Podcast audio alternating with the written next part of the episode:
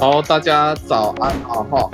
今天其实对每位家长还蛮重要的，因为等一下会 Dr. Lian 哈就从美国这边哈提供一些，因为他是因为哈 Dr. Lian 是小儿科医师啊，会提供一些小儿要特别要注意的一些症状。那当然前面呢会讲很多关于说疫苗后它的一个效果，还有说大家最关心的心肌炎，因为小朋友不是打莫德纳就是打 Pfizer 嘛哈。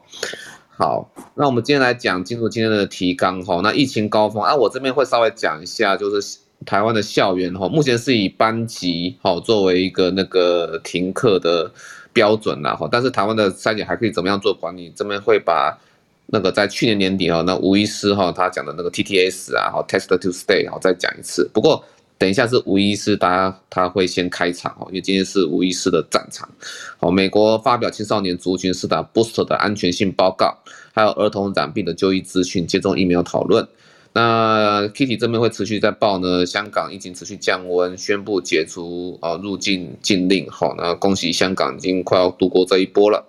那最后就是韩国研究新冠后遗症发生率为流感的一点零九倍。哈。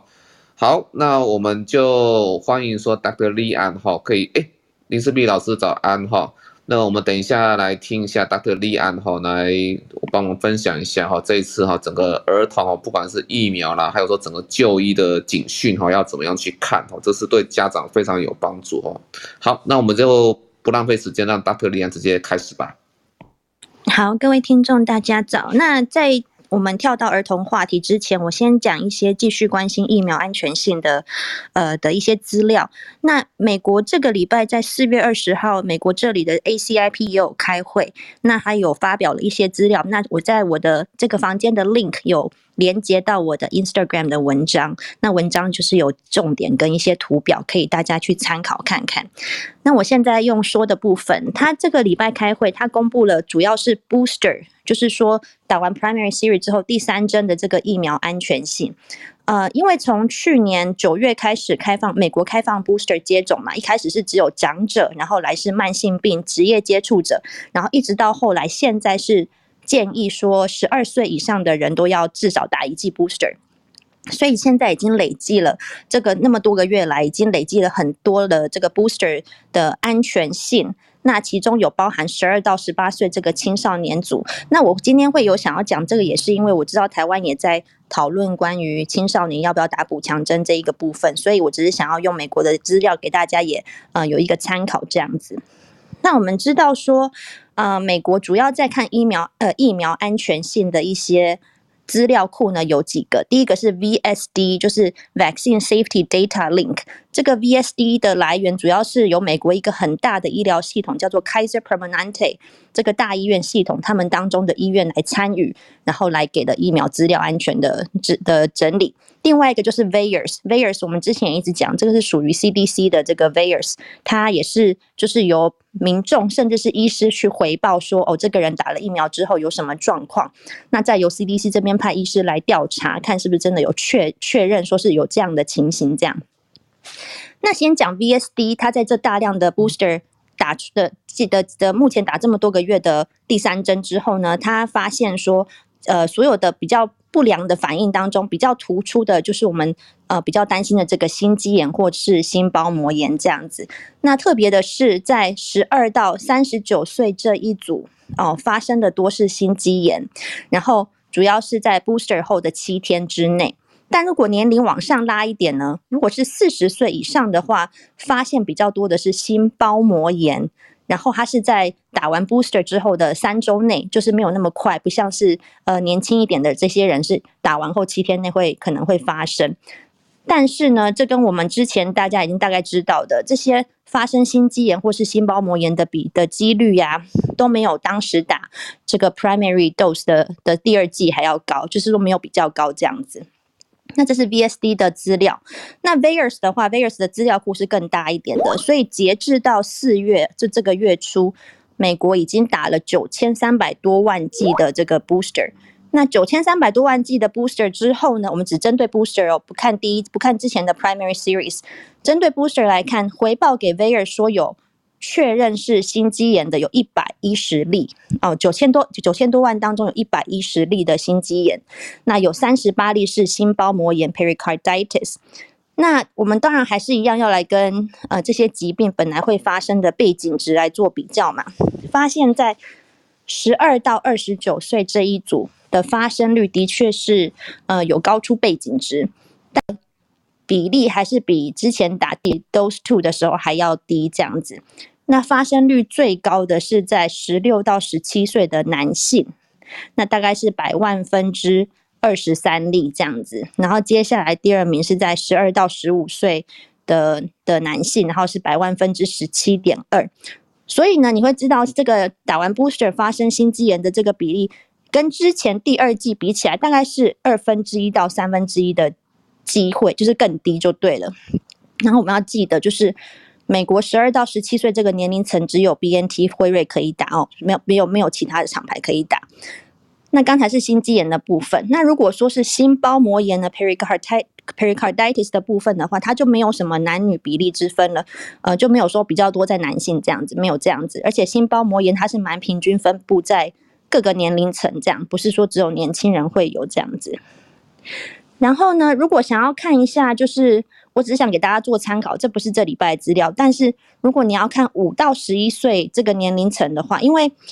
美国的孩子在十一月的时候，二零二一年十一月开放五到十一岁的小朋友可以打辉瑞嘛，BNT。那可是这个剂量是比较低的，是十 microgram，就是成人的三分之一这样子。那我一直在努力的找有没有这些小孩子的心肌炎的资料，但是目前是还没有很多。目前只有说它的比例大概是每嗯百万例会至四点三这样，所以在年龄层再往下拉的话是更低的。那很有可能是因为这个剂量比较低的关系。那这礼拜这个会议，他也说了，这些打完 booster、打完 booster 的，然后有心肌炎或是心包膜炎的人呢，如果有住院的话呢，都已经全数住院了。而且并不是每个人得到心肌炎之后都一定会住院哦。像这些得到疫苗心肌炎的人，大概是八成左右会住院。那心包膜炎的话，大概是四成左右需要住院。但是呢，他都已经就是后来就是有顺利出院这样子。那在 booster 的其他安全性方面呢，除了呃，就是我们刚刚讲的心肌炎、心包膜炎之外呢，其他的免疫反应呢，像是一些 local 局部或是全身的免疫反应，他们发现，在 booster 之后跟之前 primary series 是其实都没有差太多的这样子，就是没有什么出乎意料以外的不良反应这样。那这是今天的第一篇，我不晓得呃，各位来宾有没有什么要先 comment 的，江医师。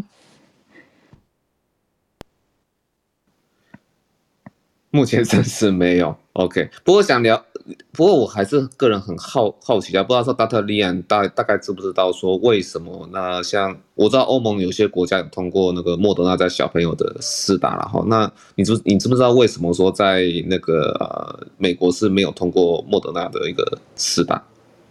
其实他不能是说没有通过，诶，它是其实我我据我所知，他是莫德纳早早在去年十月的时候就有一个新闻稿嘛，他说我们这个 KIT-COV，KIT-COV 这个实验的第二期、第三期啊，六到十一岁做的很顺利啊，综合抗体跟成人比较并没有什么，呃，就是是没有不亚于，就对，就认为它是一样有很多好很好的效果。那我记得他是有跟 FDA 送审，但是 FDA 一直都没有，迟迟到现在没有去开会。那我不知道这背后的主要原因，我不晓得是因为剂量也是二分之一，在那个在 FDA 还没有审的这个剂量，也是跟欧盟二分之一。对，然后好像是就是我不晓得是因为辉瑞现在根本就太多，还打就是根本你知道还没有没有这个紧急的需求，说要再去核准第二个厂牌还怎样。呃，据我所知是并不是有什么安全性上，因为如果今天有一些资料他们审到一半，他认为资料不足的话，FDA 是会很主动的要求这个药厂要来补资料的。所以，就像之前辉瑞，我们也知道嘛，辉瑞的小小孩的疫苗后来不是他自己就 withdraw 了吗？他自己就先又不申请了，因为他去发现资料不足，就是呃，好像这个效果没那么好，所以他们可能要打第三针当做 primary series。但莫德纳在美国，我希望大家不要误会说，哦，美国为什么不能打莫德纳？是不是有什么问题？我觉得不是，据我所知，就是一直还没有审，那可能也没有这个需求。我不晓得 Lawrence 有没有什么其他的资讯。呃呃，我可不可以顺便问一下吴医师？嗯，啊，呃，因为你哈讲了好几次说，这个打第三剂就是 boost 的意思哈，比第二剂哈发生心肌炎等等细胞的几率更低。那当然你也讲到说，那比那个 baseline 还高一点点。对，也就是说，你这个意思就是说，呃，在隐含说疫苗可能因为跟 baseline 比，还是有可能会造成一部分的的人是因为它造成的心肌炎。那有一些人可能是 baseline 本来就有的，不知道什么原因，但是因为它比它高，所以这个也许新打疫苗是可能会有坏处的，但是又比第二剂更低一点点。那意思就是说，隐含是不是疫苗产生？如果疫苗产生的话，应该不会比第二季更低才对呢？还是你一直在讲说，这个是，呃，疫苗还是会产生的，但是比第二季更低，但是还是比那个 baseline 高，意思是这样子吗？对，就我再讲更清楚一点好，的确是在不管是在呃第二季或者是 booster 之后发生这个疫苗心肌炎的时候，我们都到目前因为。我们知道，就是我们都要讲话要很小心嘛。我还不能说它是确定的关联性 associate，就是不能确定它是不是因为 A 所以造成 B。但是的确是因为在打完疫苗之后，sequence 上面看到好像是这个时程上后来之后真的发生了这个心肌炎的现象。不管是第二剂或是补强补强针的比例，在年轻的男性，不是所有人哦，是只有在年轻的男性这些人当中是高出。原本这个疾病的背景值，那其他老人啊，或是女有些女特定年纪以上的女性是没有高出背景值的。那至于为什么有会说 booster，为什么 booster 的发生率好像是比第二季还要低？我在想，因为他这个也没有去特地的讨论嘛。但我们知道，像美国的话，莫德纳的 booster 打的是呃半剂嘛，对不对？就五十 microgram 嘛。但是如果是辉瑞的话，都是三十、三十、三十这样子打。所以我在想，我不知道是不是因为这样，所以它的发生率也稍微低一点。那也是像刚刚涂医师说的，哪些到底是为什么哪一些人会造成，就是比较容易有这个心肌炎的现象？目前的假说是身体的免疫反应嘛，尤其是男生，然后又说又有讲过说男生的一些荷尔蒙荷尔蒙是不会造成一些 immunomodulation，然后比较容易去造成引发心肌炎这样子。所以呢，我在想说，是不是有些人是？第一季、第二季没有什么发生，然后才发生第三季，然后才会有，或者是有些人第二季有发生，后来打了 booster 之后，竟然没有发生这样子，所以我不晓得这样有没有解释到图示的问题。那我有有解释了，那我再诶 summary 一下，你的意思就是说，我们在在流行病学上是有发现比 baseline 多的，所以我们不敢排除它有因果关系，到到目前为止都一直没有办法敢说。它有因果关系，虽然用这个 mechanism 来讲，猜来猜去，也许有各种什么荷尔蒙啊什么都，但是都还都不敢讲说这是因果关系。那如果对小孩子来讲，那又因为更低，那当然可以解释可能是剂量比较少什么等等，但但是也因为也一直不敢排除说这个因果关系，再加上小孩子更低，因此在小孩子跟大人的施打疫苗，目前为止公共卫生上不敢讲它是。有害而不可以，呃，而建建议不要打。简单讲，就是还是建议应该打，这样对吗？对，我非常同意涂医师的这个 summary。对，的确就是这样。因为其实我觉得在科学医学上，没有什么是百分之百嘛。那再到某一个程度，我们都要来考虑，我们等一下也会聊到的利跟弊的关系嘛。那所以说。现在不能说它直接就是一定是它造成，可是感觉上就是可能的确在这时程上是看到是这样子，所以它必须要在 pamphlet 上面都一定要给这个警语，说有发生过这样子的罕见的副作用。但是这个时候就要让我们来衡量你现在这个社区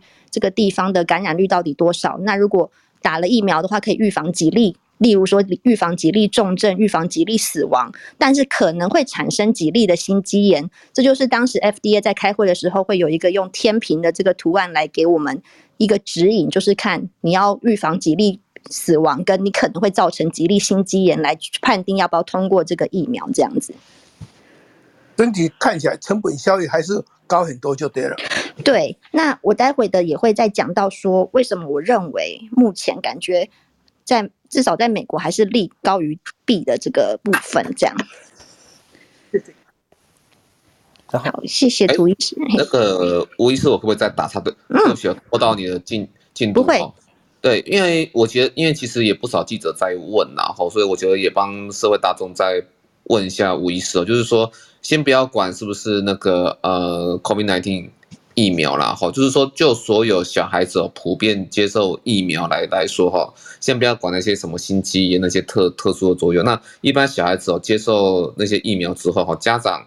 看到什么哦，小孩子有什么状况的时候，其实要呃还是要去送一下医院，好像要去看，那什么那什么情况是大部分是不用的这样子。是说确诊新冠之后吗？啊、不是不是，就是说哦，我们就是小朋友接受一般疫苗，就小朋友打流感，哦、小朋友打新冠，哦、对对对打小朋友打其他疫苗。那如果看突然看到什么，那那个其实要送医，那不然其实大部分是不用送医。大家吴医师可以帮我们稍微讲一下吗？可以，就是其实蛮多疫苗在小孩子打完之后，多少可能都会有一点点发烧的现象。那至于每个疫苗，它可能发烧的时程又不一样，可能像比如说 B 型肝炎的疫苗，你可能。第一天就发烧，那你有可能六七天后才发烧。那有些每个疫苗的会造成身体的免疫反应是稍微不同的。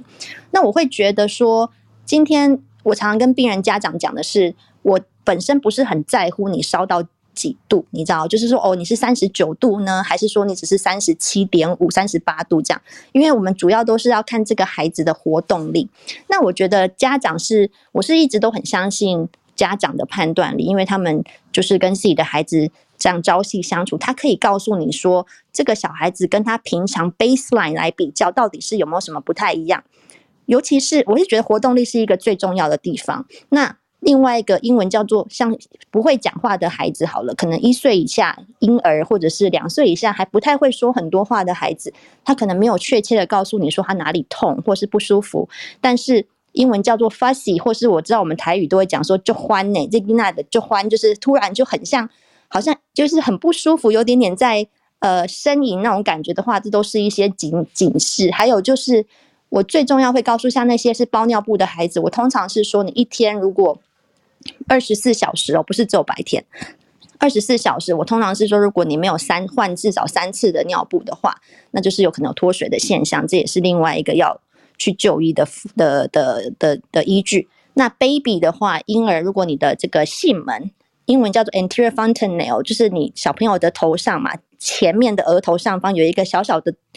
开口。有些家长可能没事会去摸，然后会发现，哎，怎么会在跳动？跟着你的心跳一直跳，那个叫做囟门的地方。如果是小 baby 那个地方有点点肿胀的话，那这也是一些可能是比较需要警示的部分。那我最重要、最重要、最重要的，我会认为是孩子的活动力。就可能这孩子平常你知道活蹦乱跳，结果现在怎么就好像有点点。哦，不是很对劲，没有这个活动力。但是我我刚刚说过，不要看温度，是因为有些孩子可能烧到三十九、三十九度多，还是活一还是一样很活蹦乱跳，那你就不用太不用太太太需要去在乎哦，他怎么烧到三十九度？有些孩子可能只有三十八度，就微微的烧，但是就已经很不舒服了，所以这也是要去看。所以每个孩子是不太一样。我不知道有没有回答江医师的问题。OK，感谢那个吴医师哈，要要不要让那个 Lawrence 稍微来问一下？对不起，拖到吴医师。不会不会。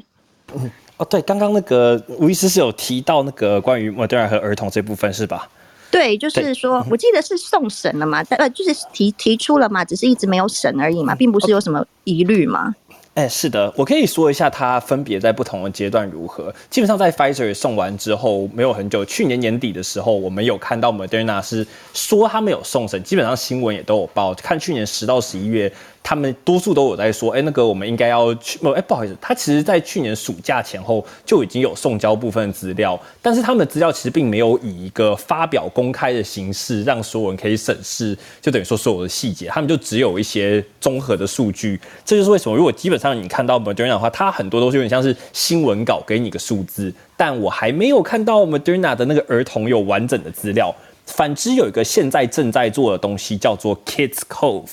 对，我稍后打我聊天室就 K I D S C O V E，如果没错的话，应该是这么拼。他现在其实还有在持续收案，然后也都是是从六月六个月到十一岁都有的。对，所以这部分是针对儿童莫德纳会如何走下去，我们会持续看到它的释出部分资料，以及这部分他们也是在近期至少这两周，莫德纳持续跟新闻有去说，哎，他们有正在努力的送审这这这档事情。对，就以上做一点小小补充，关于 Kids Cove 这件事情。谢谢。Okay, 谢谢 OK，请我可以可以请问一下孔医师吗？孔医师在吗？如 何如何？哎，我看孔医师对，谢谢您的板上有辉瑞跟莫德纳，那像是发烧比例那些，因为我一直找那个 data，、呃、我不晓得，就是我找不到那个 data 是哪边过来。那个、莫德纳，莫德纳的部分，莫德纳是从澳洲，澳洲，哦、我我我档案等一下丢给你，因为澳洲他们大概是两个月前最早批准儿童的，所以在他们的档案里有找到。哦、那我觉得他们。对对对，那个反而 Kids Cove 自己没有新闻稿写得很清楚。对，在澳洲的档案找到了。嗯，好，谢谢谢谢。OK，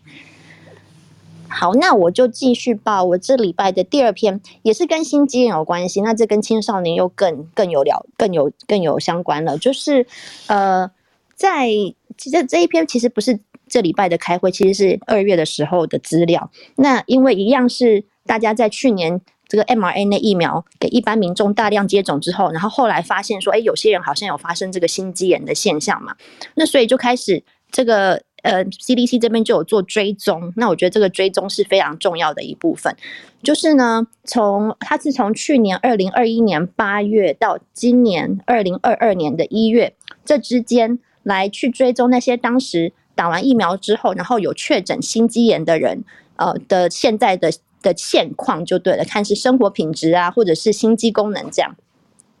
然后呢，呃，这篇它是主要针对在十二到二十九岁的人，因为我们知道，呃，如果发生心肌炎的话，是在大概年轻的，然后尤其是男性最多嘛。那他的他的这个这个实验也不是实验，就是他这个资料是收收截至到这个去年二零二一年十一月的时候呢。美国这边的的 VAERS 啊，是收到大概有九百多例的这个心肌炎、心包膜炎的这个病患。那这些人当中呢，他们已经有八百多位是已经发病超过九十天了，就是说等于是已经心肌炎确诊之后。已经超过九十天了，所以这个研究就是来看你们说，诶，过了三个多月后，那这些人现在怎么样了？这样子，那这些人这些病人当中呢，有些人有留下联络资料嘛，那有些人就是没有，所以他最后这个他只有收集到三百六十位的病患有回复，有接受他们的访问，然后有填写他们的 survey 这样子。那除了访问这些呃疫苗之后有心肌炎的人之外呢，他也访问了这些人的医师。那医师当中也包含了心脏科的专科医师，因为我们知道他这些很多人还是要 routine 的回去回诊嘛，这样。那访问的这三百六十位病人呢，他们的从发病心肌炎到他们被访问的时候，这个天数的中位数大概已经过了一百四十三天了，所以其实已经超过九十天，还要再一阵子了。这样，这三百六十位有。呃，提供问卷的病患呢的年龄中位数大概是十八岁哦，就一样是年轻人这样。那八十六 percent 是男性。那以如果你说以种族来说的话呢，这个有百分之六十二是白人，那百分之二十是 Hispanic，然后百分之五是亚裔的 Asian。然后不好意思，我刚才已经有把这个房间的连接又改成我第二篇文章了。呃，一样是在 Instagram，我今天有发两篇，然后现在。现在点进去的话，这篇是我正在讲的这个心肌炎的九十天之后的追踪这样子。然后这三百六十位有完成调查的病人当中，有百百分之八十七是完整接种了两剂的疫苗，然后有九九 percent 是在疫苗心肌炎之前其实有确诊过新冠这样子，然后有百分之十七有一些 underlying condition，也就是说有其他的病史这样子。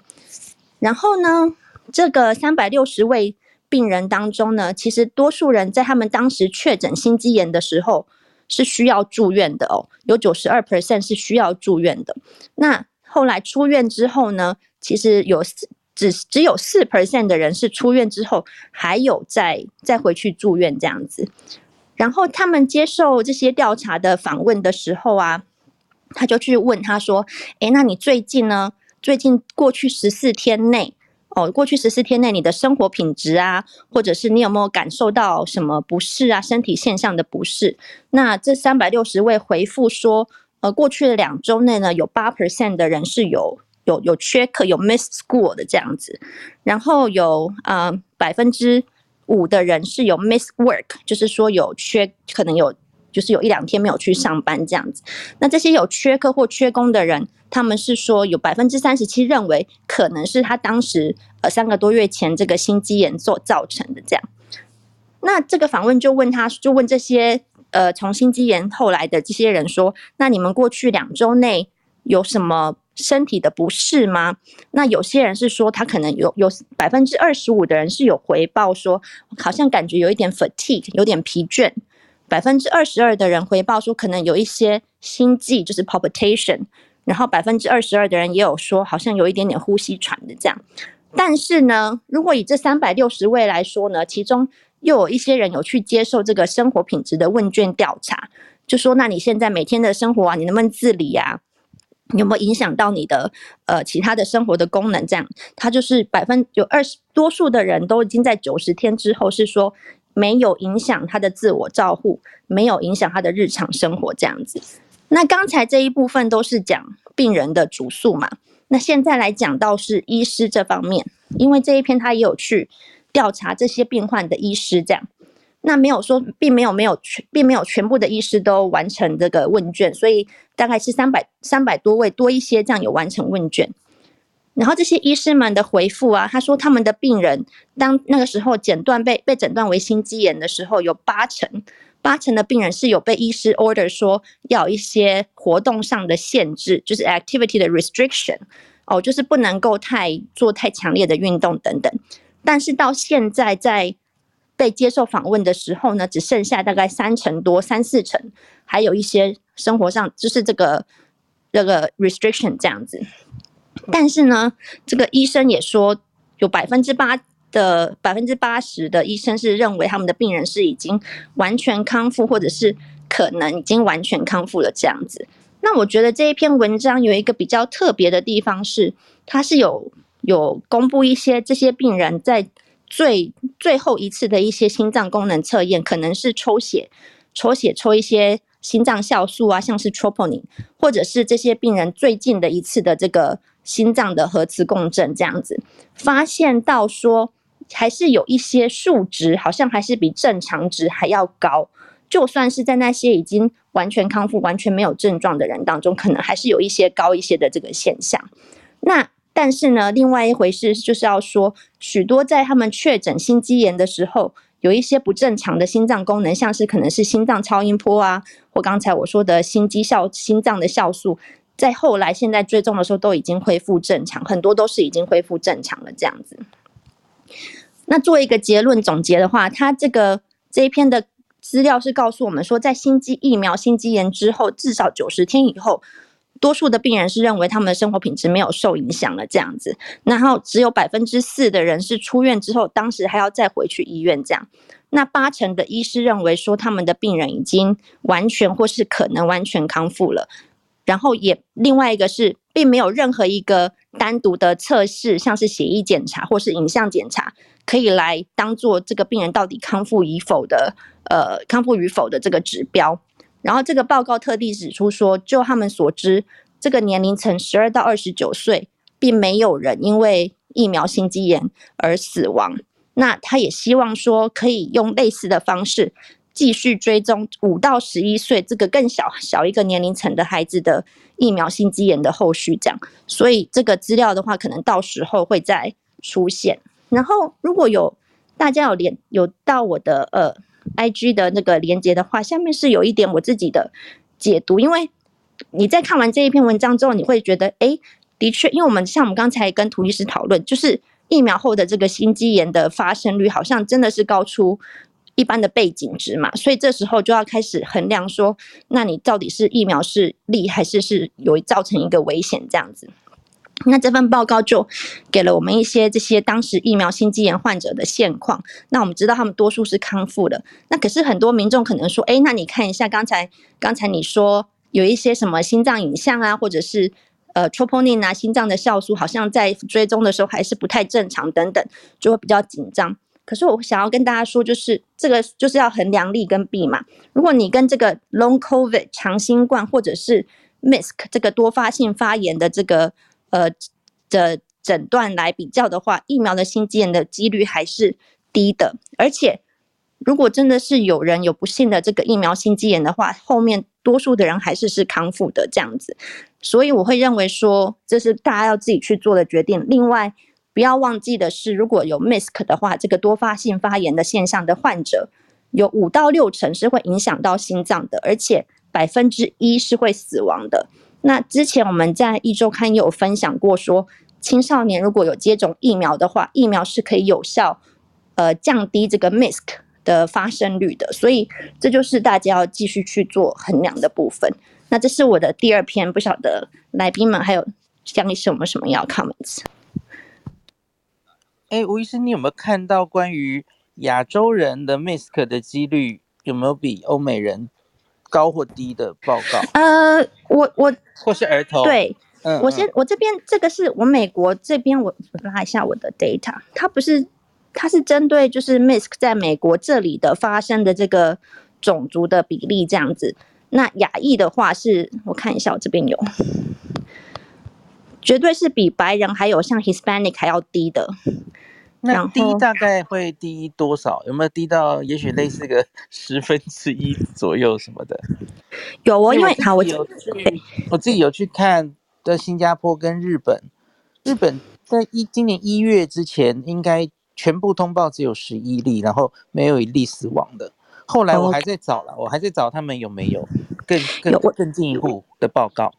哦，我这边有，就是如果是 white 的话，美国他把呃 MIS-C 来给他做这个 race 跟 ethnicity 的分类，最第一名的话是 non-Hispanic white，大概是百分之三十几。那 Asian non-Hispanic Asian 的话是不到百分之五的，所以是哦，分母都是他们各自的人口，是不是？啊，没有，是说占所有有 MIS-C 的这个 pop，所有有 MIS-C 的人的话的人来。嗯的这美国现在截至到昨三月初有七千八百八十例的孩子有得到嗯、然后大概一 percent 去世嘛，哈，呃，哎，所以这样这样其实只是整个 MIS-C 里面的人种分布，可是不能下结论说是亚洲人比较不容易发生，对不对？只从这个 data 不能，OK OK，对，因为亚洲人本来就比较少在美国，然后对，可是这不到 percent。涂医师，不好意思，不，我这说你们在讲的是 proportion 啊，这个是不能拿来比较，对对对，做结论说，对对对对对。但是如果硬硬要找，可以去找呃 population population 来相处，不过也要看，对，对这个应该是没有结论就对了哈。对，那个死亡的话，刚才我讲我讲到美国这边是七千多吧，七千八百八十例的 miss，然后是六十六例的死亡。目前是六十六个小孩死到死于 MIS-C 这样子，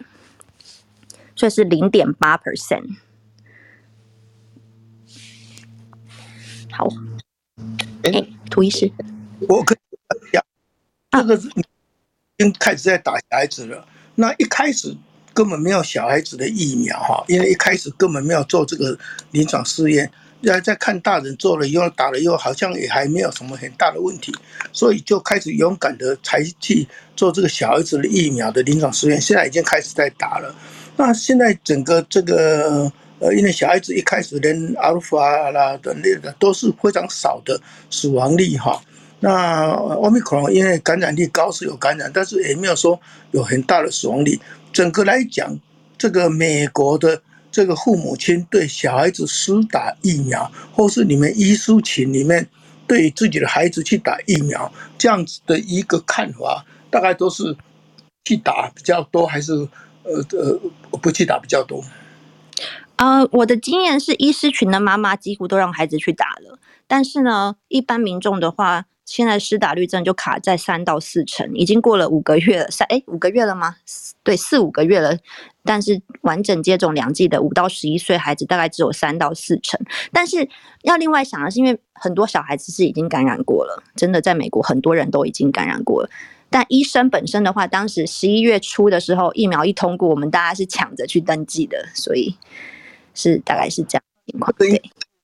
这样讲，一开始也没有疫苗可以打。所以，基一本医医师的孩子是比较高危险群啊，因为妈妈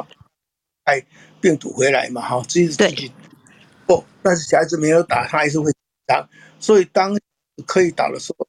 医师的呃孩子就开始比较有比较比较喜欢打。但是，一般老百姓的小孩子好像也没有太热热热情的意思。那这样这样子因为这样子不打所造成的小孩子的一个呃死亡率，也不是跟那个以前有打的时候，你觉得怎么样？有没有？我觉得，嗯，美国的儿童死亡率，死于新冠的死亡率，其实一直大概都是在呃零点零一 percent 这个，一直都差不多。不在不同变异株的时候，然后有些州可能是零点零二这样子，但是还是打疫苗。整整齐从疫情两年多到现在，每个礼拜去分析的数据一直差不多都是这样子。那我待会会讲一篇是 Omicron 时期的有打疫苗跟没打疫苗的比较，五到十一岁。对，这个就是 baseline。那打的话，好像也是万分之一左右。你等一下你会讲再讲嘛？是。对对对。不过，对我等一下这篇是没有死亡率，但是是有重症这样子。好。好，那我就接着谢谢涂医师刚好开了这个头，因为这一个礼拜有一篇在 CDC 的 MMWR 的文章，就是针对五到十一岁这个年龄层来看，呃，两年疫情之后啊，这个住院的情况。那我是把它是有分成分成是当时 Delta 之前，还有还有 Delta 的时候，跟现在 Omicron 的时候的这个数据。那它这文章着重在 Omicron 之后，就是最近这三四个月的。五到十一岁的住院数据，那他这一篇文章是收集了美国有十四个州九十九个 county 的资讯。那我们知道，比起 Delta 时期，在 Omicron 的时候，整个确诊数是暴增的嘛，暴增的嘛，因为就整个一月的时候，美国就直线上升这样子。那也是因为确诊数上升，这个母数增加了，所以进入加护病房的孩子当然也是增加了这样。那这篇文章的结论呢？我这次就只是稍微先讲结论。他要说，这些因为 Omicron 而住院的孩子啊，呃，十个里面有九个是没有打疫苗的，十个里面，所以所以是这个这个是差距蛮大，十个里面有九个没有打疫苗。然后呢，呃，有大概是有进到加护病房的比例大概是两成这样子，然后有。有三成的孩子是并没有任何的过去的病史，但是还是需要去住院，这样就是有中重症这样子。所以呢，你会知道说，比较有打疫苗跟没打疫苗的的的差别的话呢，还是有打疫苗对孩子是有比较好的保护力。那另外一个发现，在这篇文章中发现的是，Omicron 时期啊。感觉这些住院的孩子比较多有引有 involve 到这个神经系统，就可能是呃中枢神经系统这样子。相较于 Delta 时期的话，Omicron 的时候有百分之三十三的孩子有这个 neurologic system 的影响，但在 Delta 时期只有百分之二十一，所以是三十三 percent 比起二十一 percent，这在统计上是有显著的差异。然后呢，呃。住院，如果是说这些有去住院的孩子，如果他有一些 underlying condition 的话，以糖尿病跟肥胖来说是呃最高的这样子。那这一篇他是没有特地去讲到说刚才涂医师讲的死亡的部分，但是可以知道说有没有打疫苗的这个会影响到住院是还是是一个蛮蛮大的一个差别这样子。不晓得涂医师有没有什么要 comments 的？好，谢谢我我听了你的报告。我我为什么问这么多？是因为这这样子打疫苗绝对是有帮忙重症。呃，那如果用来看疫苗，好像是呃有打疫苗没有打疫苗，本来这个就很轻，很少死亡。但至少减少重症的话，这是确定。所以还是打疫苗会比。第第二个，那第二打后奥密克戎哈，呃奥密克戎好像比那个更有一些重症的感觉啊。这一点也不大是完全正确，是因为奥密克戎的无症状感染比较多，你有症状的时候才来的时候，就会变成说症状里面可能会比较呃比较多了哈。啊，所以这个部分倒不一定是一定是呃奥密克戎就比较容易造成什么特别的其他的重症的感觉。这一点我是觉得是不是请教一下他的这个有没有这个其他的？他这个是都是在有症状的里面才来分析的，还是用什么样子的呃方式来分析的哈？那我为什么会问这些？是因为最近哈，奥密克戎在台流行的超快速，那啊政府是有点过度紧张，那啊民众好像有点稍微掉以轻心，那所以像我们的那种嗯，自我保护的做法稍微松懈一点点，然后导致政府一一直想要开放，但又不大敢开放。那现在是有一点点哈，诶矛盾的情形之下，开始有人就认为说，那小孩子的疫苗要赶快打，我赞成要赶快打，但是不是用打小孩子的疫苗就能够来解决最近的疫情？因为打疫苗总是要在，如果要要打第二剂，还要在三个月里啊，十二个礼拜，所以这个部分的确是。缓不济急啦，不过让大家安心的讲法而已。真正的是打的人可能会比较重症减少，这一点是真的。不过如果照这样讲，老人家的重症减少恐怕才是比小孩子重症减少才是更重要的啦。等一下我会问莎拉，看台北市有没有开始认真的去打老人，甚至到家里去打的这样子的做法。好，以上嗯请教。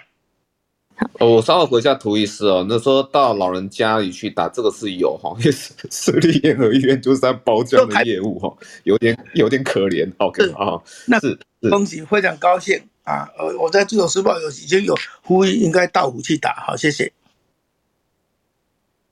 谢谢涂医师。对我，我可以稍微回答一下涂医师刚刚讲的，就是 Omicron 相较于 Delta 或之前的 Variant 来看，在儿童来说的话，并。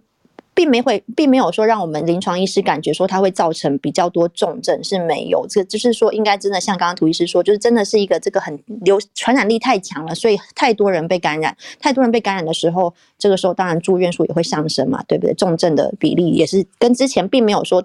相较于 Delta 或是 Before Delta 还要更高，没有这这样子。那然后另外一个就是。说这一篇刚刚讲的文章的一个，我有一个有一点我刚刚没有讲到，他比较没有打疫苗跟有打疫苗的孩子，就是没有打疫苗的孩子，他住院的机会是有打疫苗的两倍，所以是两倍以上的这个几率，所以是的确是告诉我们说，孩子如果没有打疫苗的话，是比较容易需要中重症，然后要住院这样。那我觉得另外来说的话，你要想到是孩子如果说需要因为新冠而住院的时候，你很多地地方要考量，就是我不晓得呃。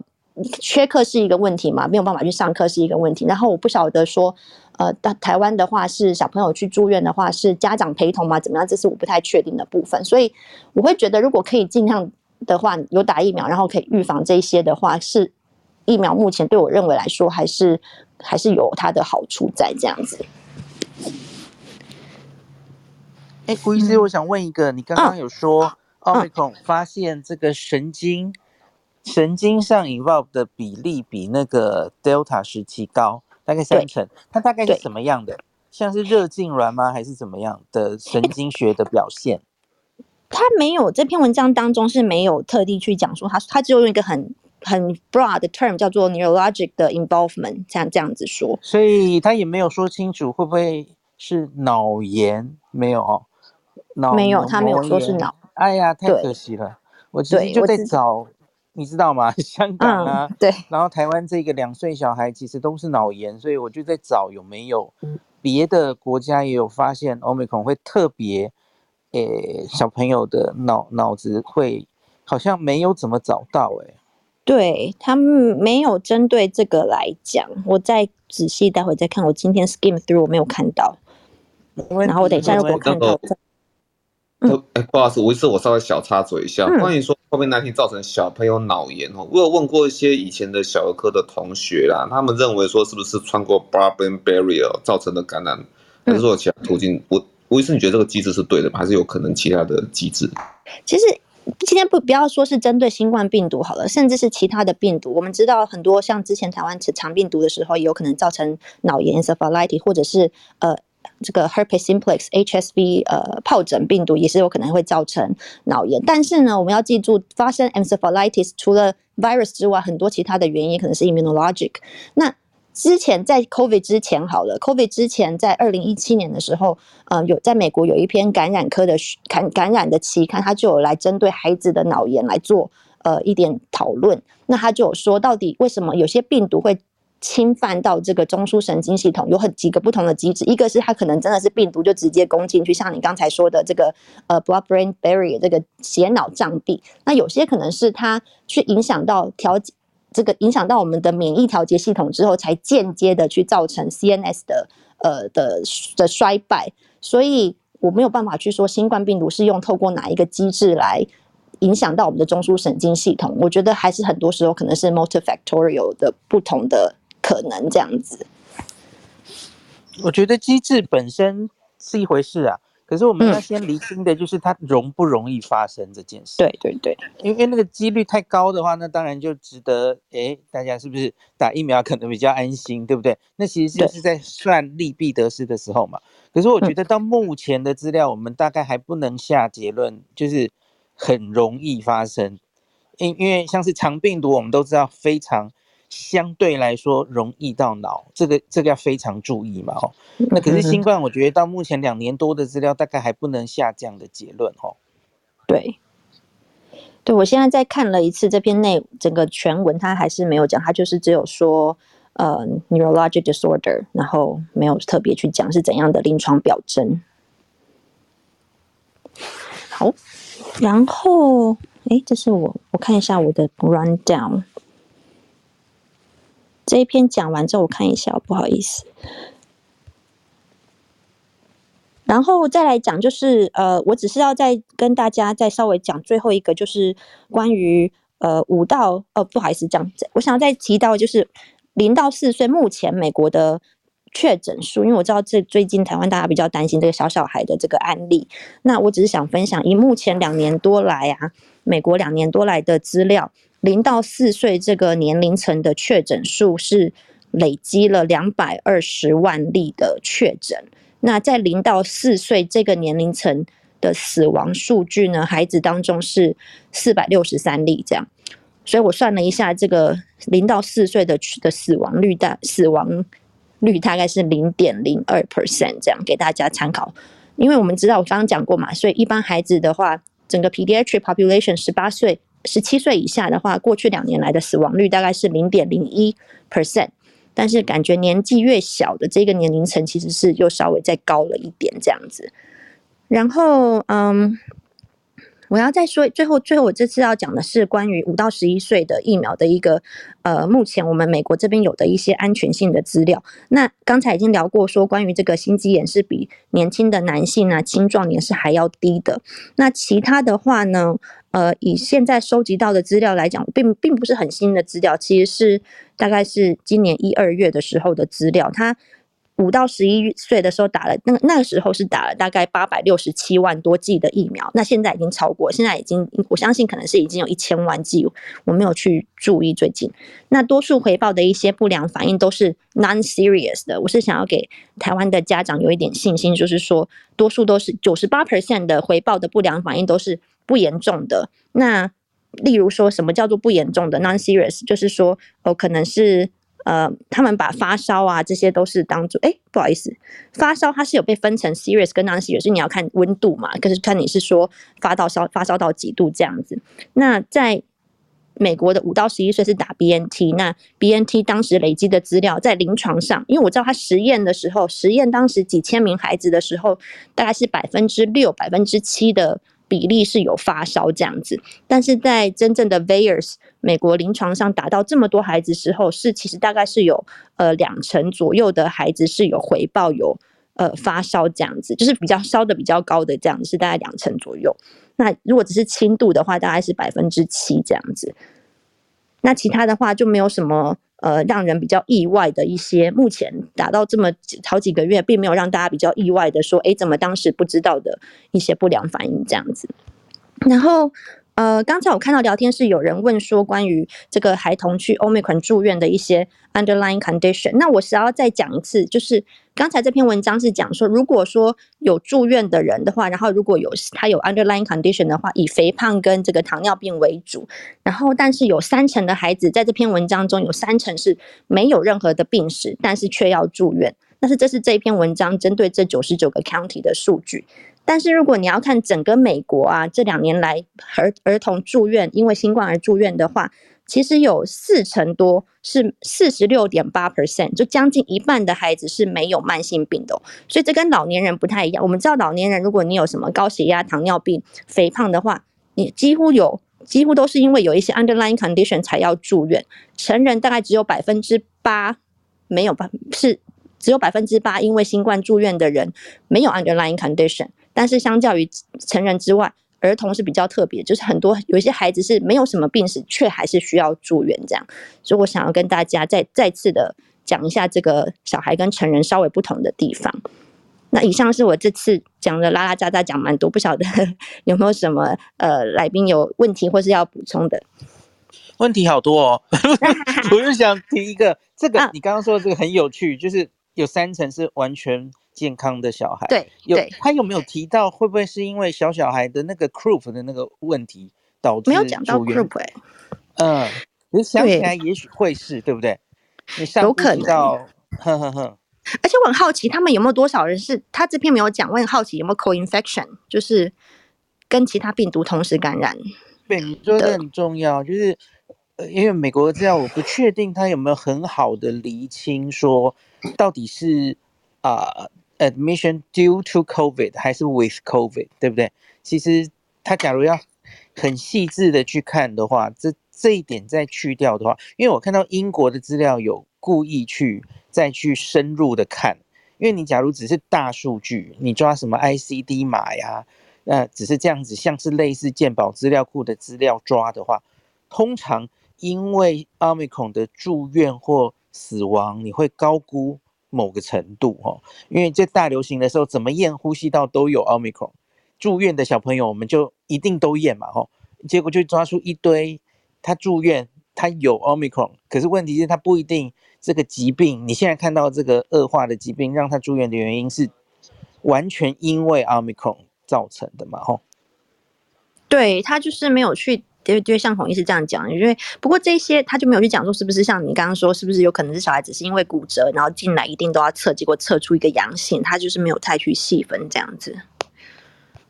对，我趁这个机会问一下孔医师好不好？因为我们一个比较少的病来的时候，我们都一定先检查看他是不是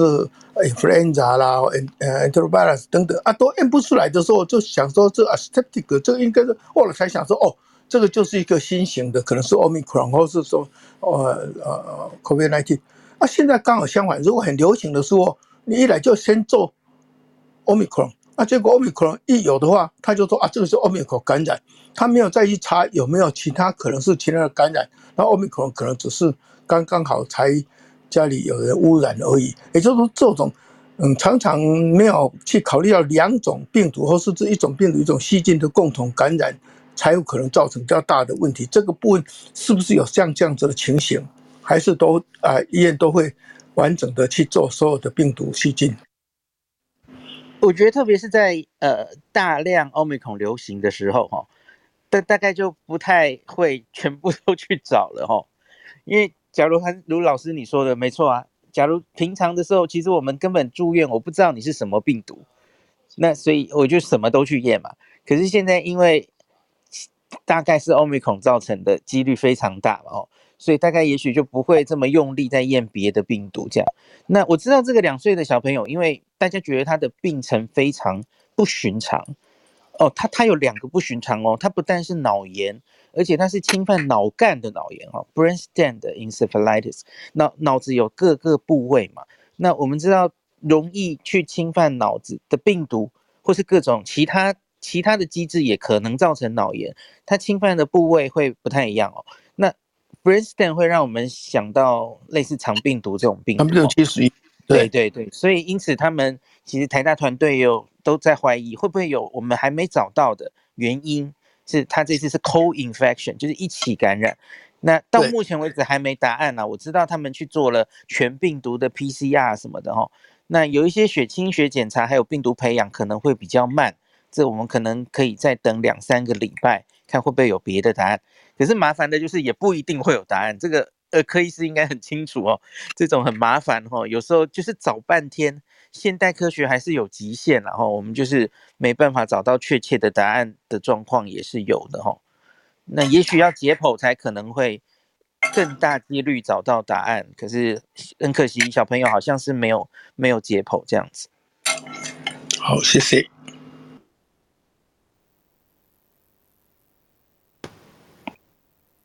好，丽安，请继续吧。哦，没有了，我的这礼拜就到这边，谢谢大家。那那样，我可不可以那个帮这边大家好再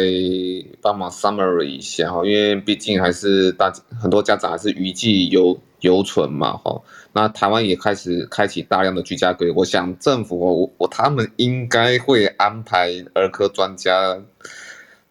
住呃住现在那个有一些居家隔离的家有有小孩的家庭啊，我就帮忙接线，不然我觉得接线生实在是没办法应付家长的问题，因为因为家长接下来会很紧张嘛。那你有没有什么一些 tips？然后以台湾现在哈都已经居家隔离的状态之下，除了说那二岁童条款呐，哈二岁童条条条款之外哈，那有没有这种基本的 sign 可以建议给居家隔离的家长说哈哪些看到什么啊？可能要积极去做联系的。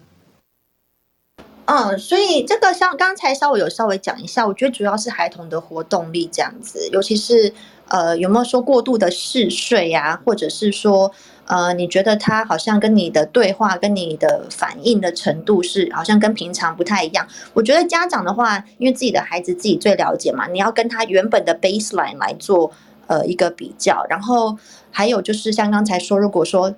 因为孩子如果生病的时候，通常胃口会稍微差一点，所以我通常告诉家长，诶，他如果不太想吃东西，这不是一个很严重的问题。但如果他不想喝东西的话，我们就比较担心了，因为会担心脱水的部分嘛，所以才会像我刚刚说的，婴儿如果是一个二十四小时大概没有三到换到三四三到四次尿布的话，是另外一个比较担心的部分。那。至于发烧的话呢，就是说也要看说烧的程度，就是说不要看单看那个温度，也是要看这个孩子，以孩子整体来看这样子。那大家就是相信自己的直觉，然后如果我觉得台湾可能有一个稍微有一个挑战，就是因为美国的话，我们是有这个儿科医师制度，所以我会有我自己的病人。那如果今天家长有问题的话，他可能是一通电话到诊所或者是一个讯息，然后我可以。我他我是他们的医师，他们知道找谁。那台湾好，因为我是一直从他小时候看他健儿门诊出生啊，疫苗一直看这样下去，可能台湾可能就比较难说要去找哪一个哪一位医师来问我的孩子的问题。我觉得可能是这是一个另外一个挑战这样子。哎，那个想问一下莎拉，你们在桃园那边的卫生所吗？有没有说遇到类似这样的问题？就是因为台湾的确跟吴医师讲的一样啊，并没有说儿科医师负责那几个家。家庭哈，你们那边有没有这样的一个配配置？现在，嗯，我在台中，不不好意思，弄错了，台台中。没关系，没关系。对，然后呃，我现在我们已经台中有进入居家照护的这个方案了，然后是有呃，只要是确诊者的话，会有专门有医院的窗口在协助联络跟关怀。那有任何问题的话，可能也都可以用视讯的方式去取得他们要的资讯。对。对，然后当然这都有前提啦，就是他的确是需要评估说他是不是适合，呃，病情的确是蛮轻微的，然后再就是他家里的环境适不适合，如果不适合，就还是会往呃机构的方式去做关怀跟照顾。对，所以有小孩的还是可以对到医院的那个儿科的专专家。对，因为医院端的操作就不在我的经验的。OK OK，了解了解了解了解，好，感谢莎拉，好好。那我们感谢 Dr. Lian 哈，和非常的辛苦，跟我们报超过了一个小小时哈，可以先喝喝一下水，辛苦了。那我等等我一下哈，那是不是接下来是我？哎，那 Rose 你刚刚就那个 Dr. Lian 有没有什么东西还要补充的？如果没有的话，可能就先到我这边来了。没关系，江医师你先吧。OK，好好，等我一下哈，换我这边来。好，谢谢那个 Dr. Lian 哈。接在 Dr. Lian 后面，我压力会有点大。OK，好，等我一下哦，我把那个 Media 链接把它拼上去。好，好，那这接接下来是那个我讲的题目，是因为刚刚看到加码这一这一侧有一个又是一个用模拟模型跑出来的一个呃文章哈，投他投稿出来说是在讲校园的那个之前。吴医师哈有在去年年底讲所谓的 TTS 啊，Test to Stay 啦哈。那我们其实这些后来报告都会有都会有雨后春笋出来，因为其实台湾接下来也会面临到这个问题。我们现在是以班级为单位去停课嘛哈。虽然接接下接下来好像不不知道是不是学生也会应用到那种职场的九宫格去做框，你这个我们不知道啦哈。那但是哈那那个呃。我觉得美国哈，因为他也已经经历过那种病毒已经是那个校园已经是病毒温床的阶段，好，所以校园要怎么做，我觉得是接下来台湾一个很重要的参考点啊，尤其是在五月中的时候，就跟戴克利安刚才讲的一样哈，学生哈在学校上课是很重要的哈，不只是学生学习的问题啊，就你要学生如果说那个。动不动就大量的停课回家的话，其实就你看，就指挥中心，大家也会注意到说有那个家长防疫假哈，因为你真的不能够把孩子完全丢在家里不管哈，所以就会造成更多经济上的一个损失哈，家长没办法工作，然后在家要照顾小孩，好，那是整个社会整整体哦那个运作的那个更加的痛苦这样子哈。那我们来看看美国怎么做哈，大家可以点到我的那个 Medium 里面去看一下完整的文章哈。那这是四月二十号刊载在加码上面的哈。那随着台湾持续点状扩散迈向高峰，那校园的呃传播会影响学生上课，会是很严峻的课题哈。那我们来看看说美国校园筛检的调整策略哈，Test to Stay TTS 哈，留校检测的一个效益啊哈。那何谓 Test to Stay 哈？那学生在这个我这其实是在录制那 Dr. Lian 哈，在去年年底的一个 rundown 哈，就在讲那个 TTS 的时候哈，学生在学校哈接触到确诊的同学，那原本这些接触者呢必须在家隔离，原本是这样子嘛，对不对？好，就跟我们台湾现在的做法是一样的。但是哈，那学生能到学校上课是很重要的，这其中也有考量到家长的照照。照顾负担，那尤其小学与幼儿园，如果学生都是远距在家的话，会是很大的经济损失。那所以以后来如果有确诊者哈，这那时候加加州就有在这样做嘛哈，那接有确诊者接触者好，在相处过程中，如果他们当初是都是疫调上都有戴口罩，好，那并且接触者症状哈，接触者无症状，对不起这个。斗志哈，接触者无症状，则可以在一定的条件下哈，不用在家隔离，可以继续呢到校上课哈，这个叫做 test to stay 哈，好，就是 stay 在学校的意思。那按照 Massachusetts 的计划哈，TTS 的方式哦，是接触者在校学校呢都要戴着口罩。好，然后无论室内或户外，而且他必须从头到尾是无症状。当然有症状的话，就把它当成是那继续在做筛检，然后看他有没有阳性了，然后那留在学校呢，无症状哈，那都是阴性呢，留在学校，并且在每个上学日哈接受快，就是跟那个吴医师哈他去年报的有个地方不一样的是哈，吴医师报那个加州做法是一周会就学英国，他是筛两次，好，但是他这边所做的模型哈，他是用马萨诸塞的做法是。那个接触者哦，七天每周每天都要筛，应该是每个上学应该是筛五天了。对，对不起哈，应该是周间哈五天，他们就筛筛五天哈。那只有在检测阳性时哈才进行隔离这样子哈。那此外呢，如果说有些人哈他有潜在症，就是他他没有接触史，可是他好像有症状的样子哦，也一样每天都会接受快筛哈。那只有在检测阳性之后才会被隔离哈。那如果啊，都符合才能好。如果都符合以上条件，才能继续在学校上课。然后呢，而且他们差别就是在于说，那无疑是去年也有讲过哈，就是 TDS 不是说就让学生就完全放飞哈，就戴口罩完全放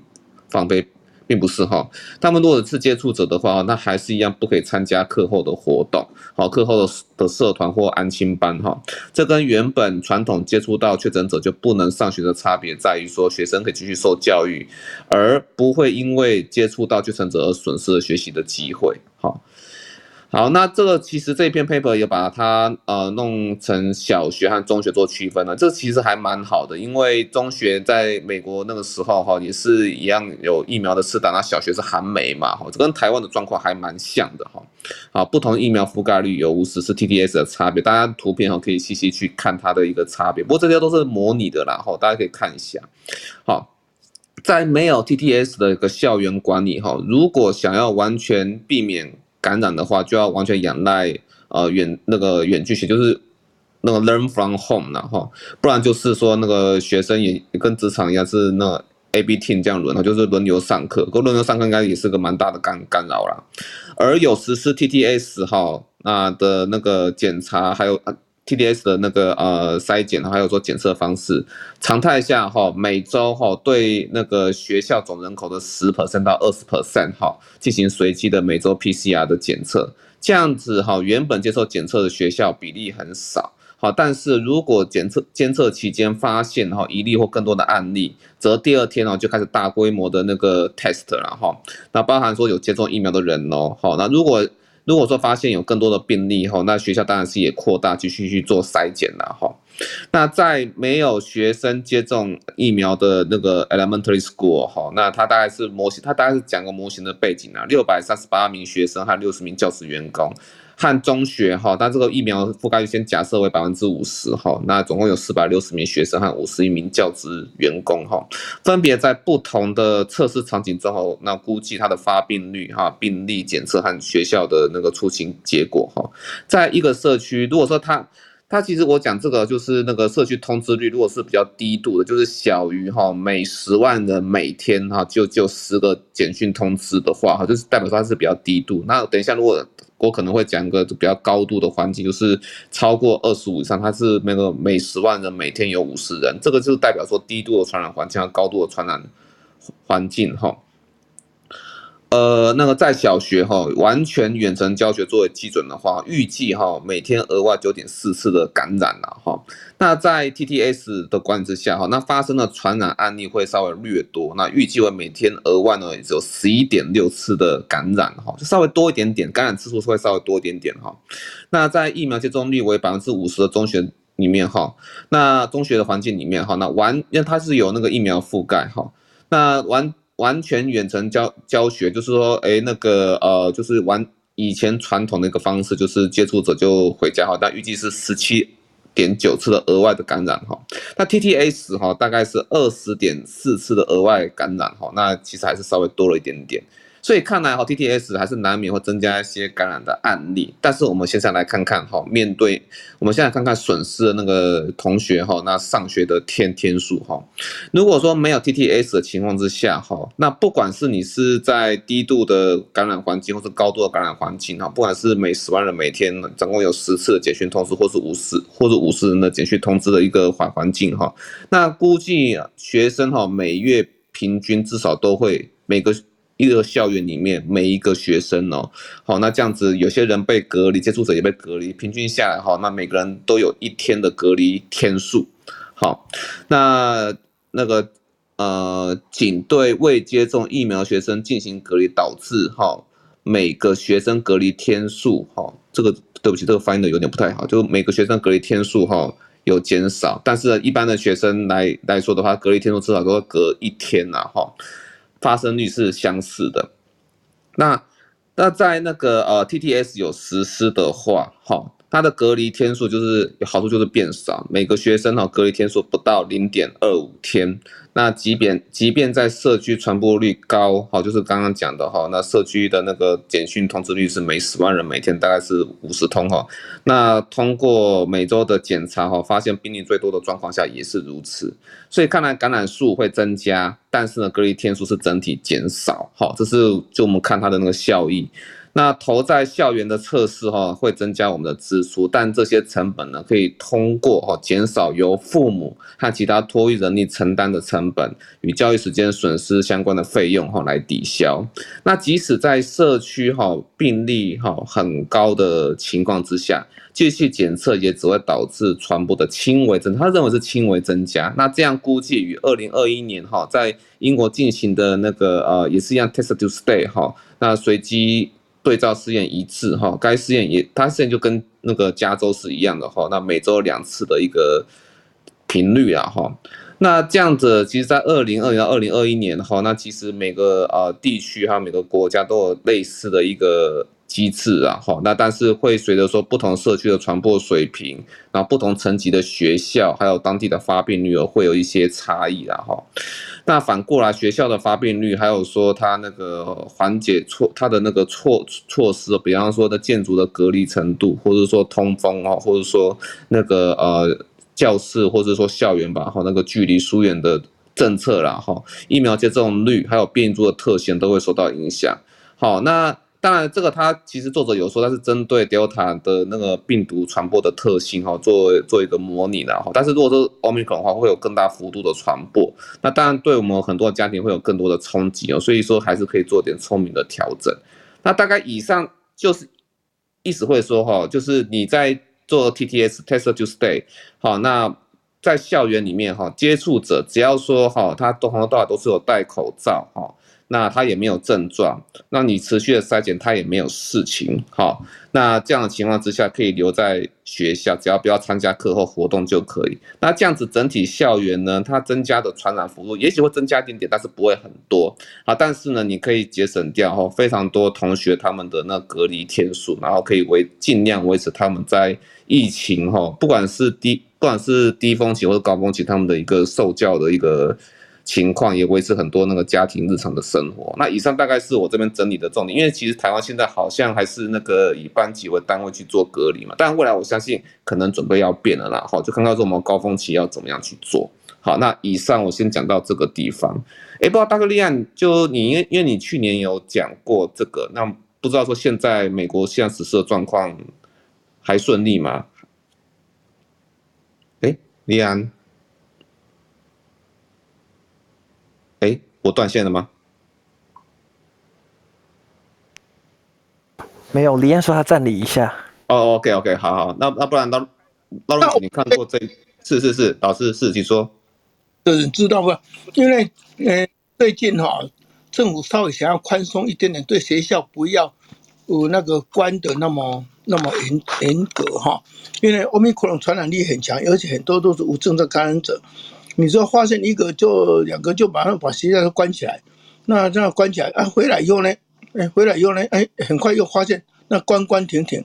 所以这个部分啊，呃，要放轻松一点。按你的 TTS 哈，我是觉得说这个以前我我们嗯不是非常非常赞成，现在他用的方法是对针对 Omicron 的话，好像是说只管感染者，你如果只是接触者不管的啦。等到确认你感染，你才去隔离，不然的话，你就继续参加学校。那这样学校就不需要为了说让大家关起来避免传染，而说你传染没有关系。但你一旦传染，不要再传染给别人，你就去隔离，其他人继续上课。我看这个是比较合乎人性的，比较不会有那么多的社会成本。那我们有几个县市哈，对于这个中央呃所规范的，他说不行，我要更严格一点。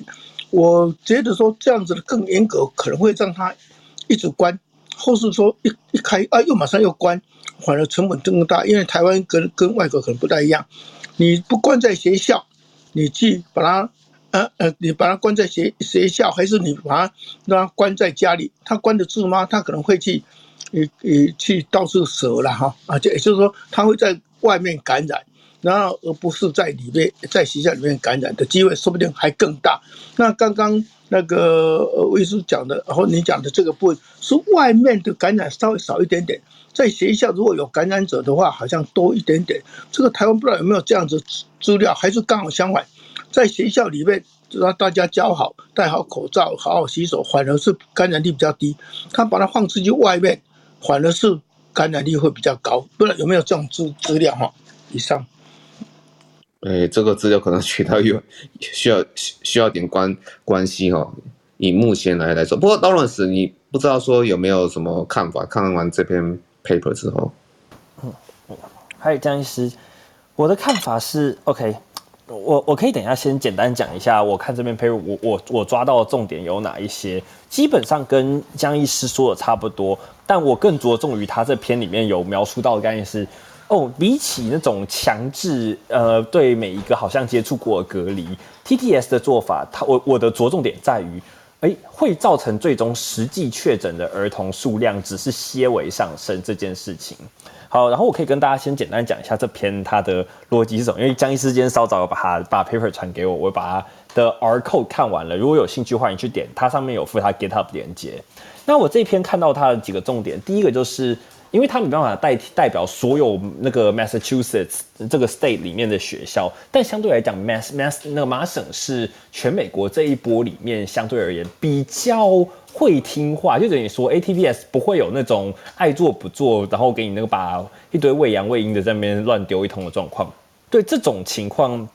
麻省其实是很少见的。好，那在这个前提之下呢，他是说，哎、我们如果把一个单一个人抓出来，根据他身边的什么教师的疫苗注射率啊，然后根据他那个所有的家户单位调查。因为他毕竟没有真的去收集到那么多学生，他是几百例学生，甚至没有到上千例。他想要去模拟一个大规模的情形，然后他在这是有点像是 Delta 的中期，然后他也是以一个相对来讲比较高传播的情况去观测，而这个结论它是这样子得出来，而它概念上是一个 network model，就是个网络模型，就是说我们谁跟谁接触啊，每个人接触，它大概有几 percent 的几率会发生什么样的状况等等。对，它是以这一件事情一直不停去延续，并且对于有口罩有口罩，没口罩没口罩这样子去进行 control，去进行一些控制以后，才会对比出最后将一次说到这些结论。所以整体而言，我也是支持他这一篇的论点，描述说，基本上 TTS 是一个比起强制隔离还要有经济效益的措施，更何况他这篇其实没有去特别。加强描述一个重点，就是儿童正被闷太久了。前面有说嘛，各种各样精神层面可能会遇到的大小难题。那确实这一篇是在 Delta 中间时期做的。你说哦，Omicron 为什么没有用 Omicron 来做呢？基本上有一件事情叫做 Omicron，它的 RT 值在不同时期的变动其实还蛮大的。然后在就是等于说，当时基本上也没有那么多可以好好拿来模拟的，真的一个遇到就是完整隔离多久这件事情。所以它有点像时空背景有一点点不同，所以较难去做比较。但确实可以把 RT 值往上拉高，去试着再重跑看看。那对我这边没有足够的演算力，但是从这边至少看到说，他的结论是我认为无论是 Delta 时期还是 Omicron 时期，都算是一个可以成立的事件。对，这是我对这一篇的评价以及模型简单讲解。以上。好，感谢 Lawrence。哎，那个推是有其他的 comment 吗？呃呃，没有没有没有，暂时没有哈。好，那因为。那个 Dr. Liang 好像没有回来，好，不过有点可可惜。本来本来想听一下 Dr. Liang 对于说那个 TTS 目前的进度，不知道孔医师有没有其他的 comment？我是赞成要讲，然后不要大规模停课的，嗯。可是我觉得考虑这个议题就不是只是科学议题，对不对？家长的恐惧有时候是会无限放大的哦。所以我我不知道哎，我觉得比较。实物的方式啊，我我不我其实这几天都在想这个问题，会不会是已经广泛打疫苗的国中高中生先用继续停课，呃不不不大量停课，然后就是检测才停的这种方式，这试行嘛吼，我们也会得到我们的资料。那可是小学生因为广泛还没打疫苗，那小小学生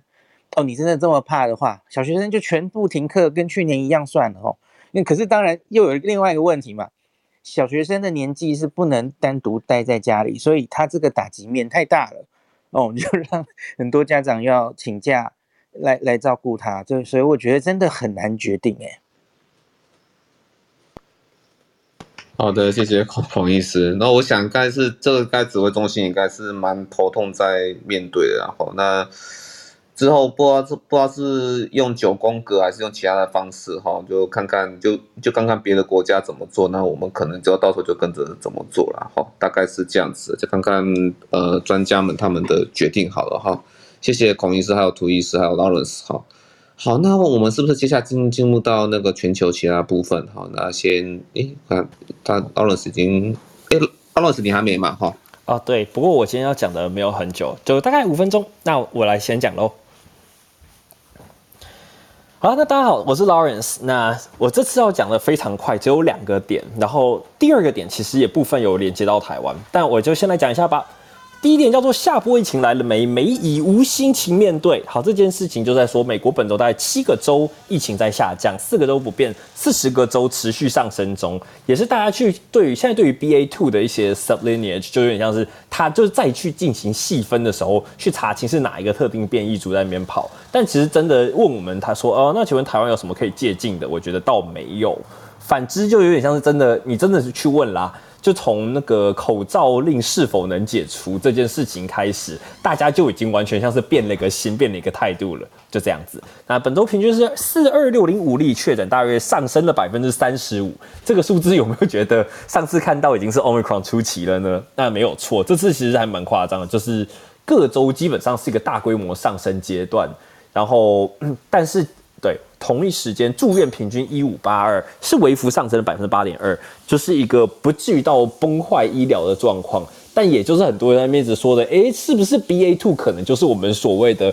秋季大流行病毒？但明明现在才春天嘛，对啊，所以其实这个时间有一点点都不拢。至于详情如何，这还真的是要继续观察。但美国确实疫情在微幅上升已经好几周的状态。那同一时间也可以说是因为大规模的取消口罩令啊，取消各种禁令啊，甚至旅游旺季开始来临，因为天气回暖等等，都是可能的因素。好，那死亡平均还是在维持慢慢下降，现在来到了三百七十六人，比上周降了当将近百分之十了。但对，就是不要忘记哦，这周他们也公布一件事情，就是 COVID-19 是二零二一年美国人的第三大死因，为所有往生者百分之十三，而这个数字在二零二零年只有百分之十。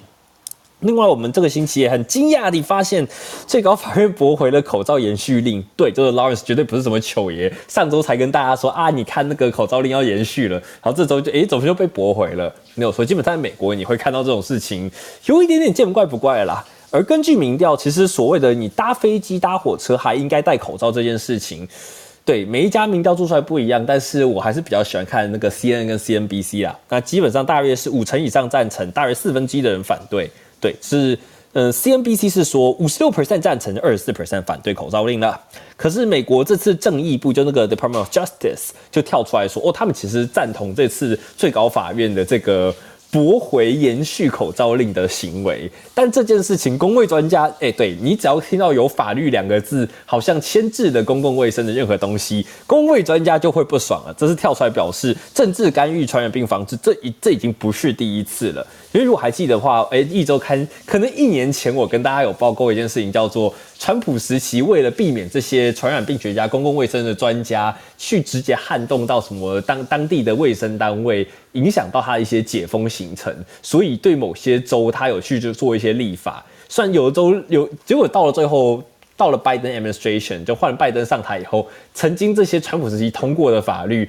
就开始牵制住了部分州，当时去进行一些特定的，就是要加紧的政策等等，会造成一些时效性的丧失。而这次的这件事件，公卫专家也说，哎、你看又是法律来引导了，所以就像你没有把这个问题交给专家，我们第一时间没有办法做出好的应对。好，这是一个有一些人会有的隐忧，但是对美国真的现在没有什么心情去再面对 COVID-19 了。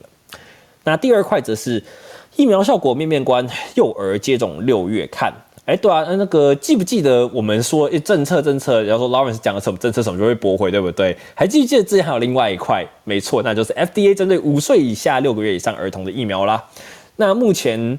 是被驳回状态，因为我曾经还一度我感觉起来 Doctor Lian 都快要来狂欢，没有，就快快要那个发文庆祝的状态下，然后如然后就哎，好像一个礼拜就被撤掉了嘛。但现在看起来，此一此一此一资讯最高几率应该是六月五号会开会讨论是否要给予儿这幼儿通过。那当然，目前通过的是只有那个辉瑞，而他们有没有更详尽下一步的资料呢？这个目前也没有一个完整的释出或 publication。对，但是就是我们可以静待。美国目前高几率是说六月五号再进行这件事情的讨论。至于该这是可以打，至于该不该打，那又是另外一个大的 topic 了。可是同一时间，我在这边想要跟大家去讲一件事，因为这是本周到处有见到的问题，就说哦，很多人都觉得打完三剂疫苗，可能两三天以后得 COVID 是一个严重的 breakthrough。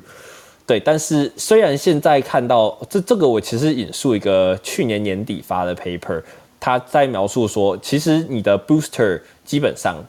现在在美国可以打到所有 booster，当时还有包含那个 Johnson Johnson，但现在基本上都是 mRNA 的疫苗去看的。它甚至是打完第一周普遍才会产生足够量中的抗体，以及打完第二周才会到达真正的高峰 peak。不要忘记哦，曾经美国说 fully vaccinated 的 people 是完整接种疫苗的人，他们不是指你打完两针疫苗就好，而是两打完两针还要再过两周。对，我记得曾经有人说过，是不是三周？但是就是两周。对，这是后来的一个基本准则。所以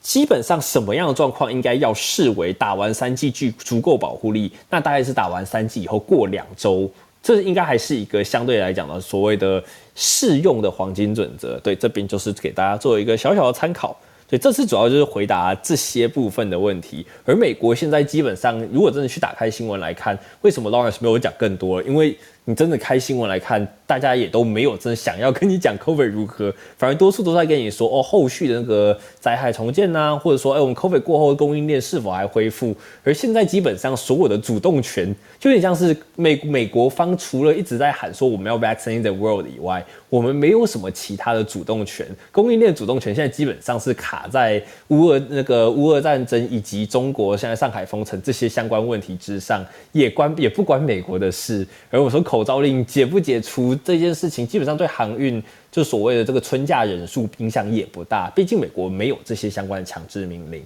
所以本周真的美国没有太什么了不得的新闻，了不起就记住，哎，那个现在你搭飞机不戴口罩是不会被直接赶下飞机喽。好，就这样子一件事啦，希望对各位多少有点帮助。对，那各位有哦，对，那个我有看到，因为那个 Your Local Epidemiologist 他最后最新的一篇文章就在讲这个哈，所以是美国，但是国际的航线，还是说国内的航线是那个呃口罩都不用戴？目前是看来是国内航线，国际航线的话，它应该是取决于航空公司本身的规定。不过我可以去补一件事情，基本上啊，美国的航空公司有三个 CEO 都跳出来大规大幅赞许不用戴口罩政策。对，所以 真假？哎、欸，是啊，是啊，这这个没事，我稍后我稍后直接把它那个网址拼上来，让大家有空可以点下去看一下。三个公。公司啊，可以在这边跟大家稍微讲讲一下。来哦，我们要来猎屋喽，各位。好的，当然没有没有，我我等一下应该把它打在聊天室，或是对，反正有空可以再补一下，因为这是一个有点像是什么，是 Nightly News 在讲的，对，是 CNBC 的 Nightly News。那这稍后我打到聊天室了，就是故意来卖个关子。对，那如果到时候江医师有看到的话，可以把它念出来，就这样子。那我还是先把这一棒交给 Kitty 啦，绝对不是我怕被骂，谢谢。好，那就接下来是 Kitty 的部分喽。好，谢谢 Lauren，谢谢江医师，大家早。那这个礼拜呢，英国的疫情呢还是一样持续在下降中。那平均每天的确诊人数呢来到了两万六千例左右，比上个礼拜又下降了六个 percent。那目前因为 I 呃 COVID-19 的住院的总人数呢是一万六千四百四十七人，住院率呢又比上周少了十四点二 percent。这个礼拜需要呼吸器的人呢有三百三十九人，那这一周死亡的人数呢比上一周呢又多了三百一十九人，比上个礼拜有增加十九点五个 percent 的趋势。那英国疫苗施打的情况还是一样在呃迟缓当中。那这个礼拜想要跟大家分享的一则英国的新闻呢，就是星期四呢英国的卫报有报道。有一位免疫力脆弱的 COVID-19 的患者呢，在二零二零年确诊了染疫之后的五百零五天，还验出带有 COVID-19 的病毒。那这位的病人呢，啊，不幸呢，他已经是去世了。那这个资料呢，是来自伦敦国王学院 King's College 还有 Guy's and St Thomas 的医院的研究团队的来的资讯。这个团队呢，他们追踪了九位持续感染了 COVID-19 长达至少有十周左右的病人，那其中四位已经是已经是去世了，那两位呢是有接受过抗体还有抗病毒的治疗，有两位呢是自然的自己康复。那目前还有另外一位呢，已经持续呢是四百一十二天呢，验出有 COVID-19 的病毒。那这一群的病人呢，都是一些免疫力脆弱的群组，比如说有器官移植啊、HIV，或者有呃罹患癌症，或者正在接受其他疾病的治疗当中的病人。那这一群长期感染的病人呢，或许会让病毒突变，而且产生变种的病毒再传染给病人。但是这个团队呢，有特别强调，在这九位的呃测试者当中呢，没有验出一些新的高风险的病变种病毒。好，以上是英国的消息。那接下来呢，欧洲的话呢，想要分享一则来自呃西班牙的消息，就是有一位三十一岁的医护人员呢，他在相隔二十天呢得了两次的 COVID-19。根据报道呢，这位女医护呢是在去年十二月底第一次在无症状的情况之下，呃 PCR 检测出来确诊了 COVID-19。那不到三个礼拜呢，他就出现了咳嗽、发烧的症状，然后又再做一次检测，分析出来的结果呢，验出这位医护呢带有两种不同变异株的病毒。那其实这个这个案例还蛮特别的，对我来说，因为在我们的医院的话呢，如果你是有患呃已经 PCR 是确诊过 COVID-19 的话呢。基本上我们是三个月之内呢，不会再做任何 PCR 的检测。所以这位呃医护呢，他在出现了咳嗽、发烧、发烧的症状之后，再做一次 PCR 检测，发现是出来说有两种不同变异株的病毒，实在可以让我们 英国的医院也可以参考一下。嗯，好，再来是法国疫情的消息。呃，根据四月一二十一号法国政府公布的数据呢。呃，四周的患病率呢，持续是在上升的。这一个礼拜的数值，呃，每十万人从上个上个礼拜的一千三百八十三例呢，开始下降到这一周的数值是呃九百四十四人，阳性率也开始下降，从上周为三十二点二 percent 到这个礼拜的二十七点一 percent，R 值也缓降了，从上个礼拜的一到这个礼拜的零点九七。COVID-19 重症病房的占有率呢，上还算平稳，从上个礼拜的三十二点六 percent 到这个礼拜的三十二点七 percent，平均每呃每周新增的病例呢，从十三万七千三百四十二例开始下降到这个礼拜的九万零四百九十二例，那重症率的呃开始呢有出现上升，从上个同。跟上个礼拜来相比的话呢，平均是增加了两个 percent。重症病房病房的占有率呢，也稍微有点下降，比上个礼拜是降了九个 percent。而住院的死亡率呢，也有一点微微的上升。那以在法国的疫苗施打的状况呢，也是一样呢，速度是减慢了。平均的每天施打的加强剂的数量呢，是比上个礼拜都减少了百分之二十七 percent。那目前法国。呃，疫苗接种在儿童零到十一岁来讲呢，只有三到四个 percent。以上是英国跟欧洲的消息，不晓得台上的医师们跟 speaker 有什么要 comment 的吗？所以你刚刚说，我刚刚有听到说法国它最年龄最低是施打到几岁了？嗯，他他其实他这里有写说零到十一岁，耶，嗯。他应他应该不会说零岁那种也有打吧？应该应该吧？嗯，上面上面的资料是这样子写，我可以再查查看，再补充一下。好好好，没关系，嗯、我们下周就再说。好，谢谢 Kitty。那不然我们就到诶香港讲了吗？还还没嘛？哈，还没。好，好，香港的部分呢，呃，案例也是一样持续的下降中。本周呢，每天的平均案例是六百二十一例。那四月二十三号的确诊人数呢是五百二十三例。在四月二十三号呢，香港政府公布的新增呃死亡人数呢是九个人。那第五波的死亡人数已经累积到九千零二十三人了。那复活节假期之后呢，疫情并没有回温。那香港的政府专家顾问、中文大学呼吸系统讲座教授许树昌认为呢，是由于第五波疫情呢，大量的人口呢都已经染疫了，体内应该也有抗体了，而且大部分的人呢也已经接种过疫苗了。不过在年长者跟孩童的接种率呢，还是相对的比较低。再次提醒呢，大家呢就是有。百分之八十八的呃死亡的个案呢，都是因为没有打过疫苗或者只接种过一剂的年长者。呼吁一些长者跟高危险群呢，应该尽快的去接种疫苗。这个礼拜，香港的学校呢也分阶段性的恢复面对面的授课。那四天呢，有累积有两百九十九所的学校，十六万的学生，还有二点六万的教职人员开始上课。那当中有十二间学校呢，有通报有八位学生，还有七位教职人员呢是确诊的。目前学生的验出的阳性率呢是百分之零点零零五，教职人员呢是百分之零点零七。那有关的部门呢会密切的注意。那目前呢，香港的嗯恢复面授面授课呢，是如果嗯有确诊的话，只要隔离就可以了，不会因为这样子而停课的。那目前呢，他们是有设置一个机制，就是说，诶，如果一个一间学校有到百分之五个 percent 的人都有确诊的话呢，才会再考虑是不需要停课的。这方面他们还在研究当中。那十二岁以上呢，接种疫苗呢，第一剂已经来到了九十二点九 percent，第二剂呢也来到八十七点一 percent。目前八十岁以上接种一剂呢，只有六十一 percent，所以还是偏低的。三到十一岁的接种一剂呢是六十五点九 percent，接种过两剂呢是三十七点八 percent。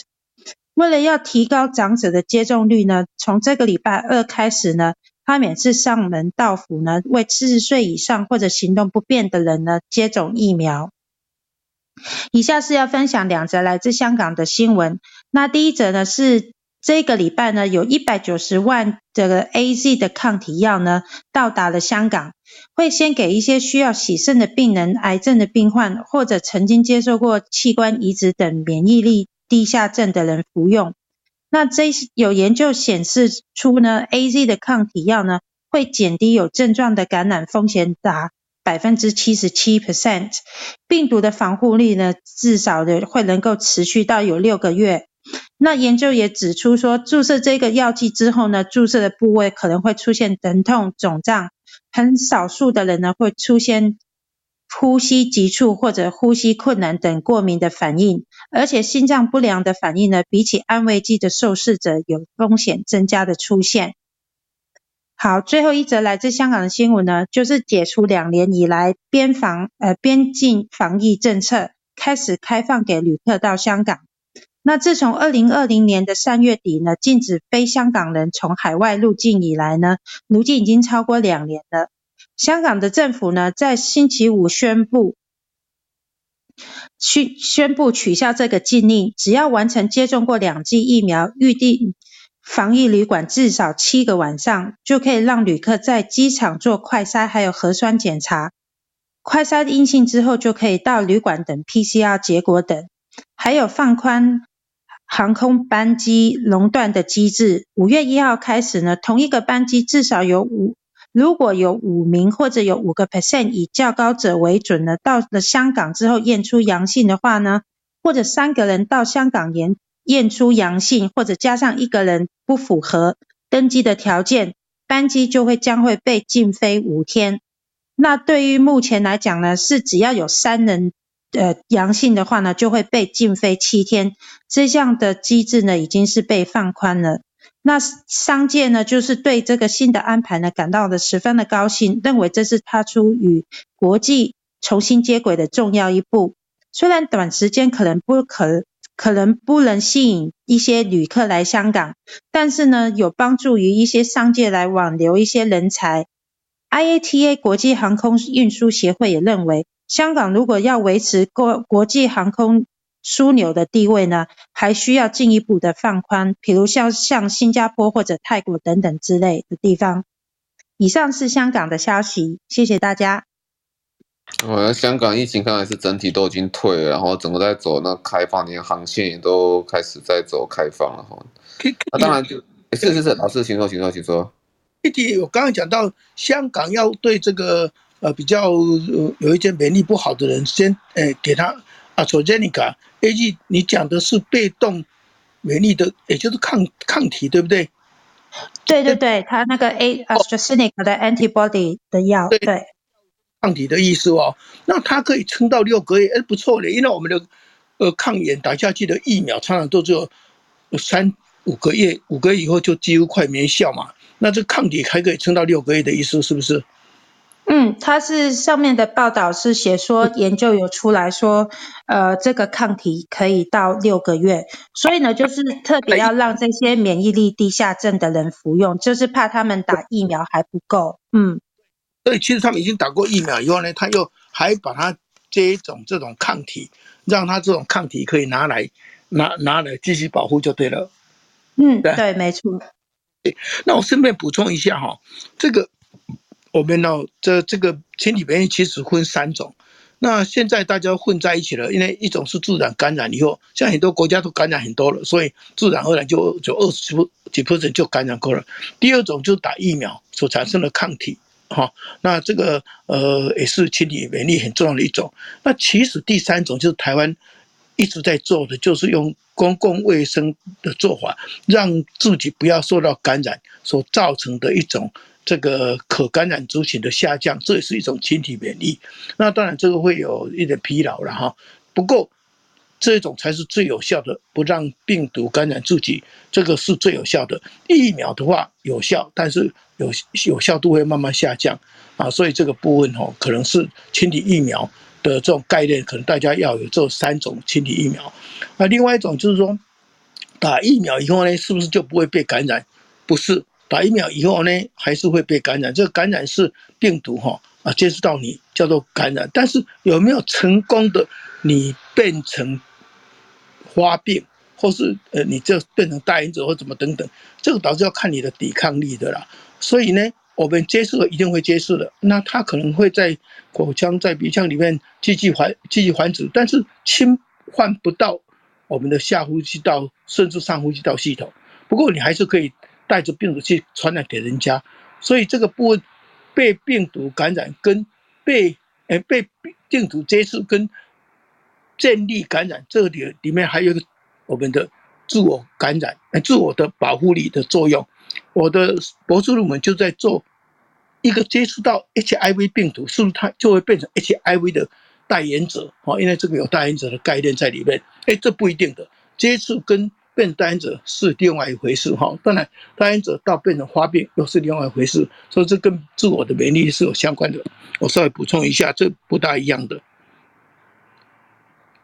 也就是说，所以打打了疫苗的人，不是说不会被感染，不会带着病毒去传染给别他人、别的人哦，只是不大容易传给自己而已哦，还是可以带着病毒去传染给别他的人。这个就是我们为什么台湾哦，我们很担心，以为是打完疫苗以后哦就可以，我们的疫苗事实上还不够的，一定要达到九十几 percent 以上，靠疫苗的群体免疫才够。所以现在虽然打过疫苗，你还是要小心，不要去传染给那些老人家，因为我们老人家。打到第三剂的哦，七十岁以上也才七十 percent，还有三十 percent 没有打，这很还是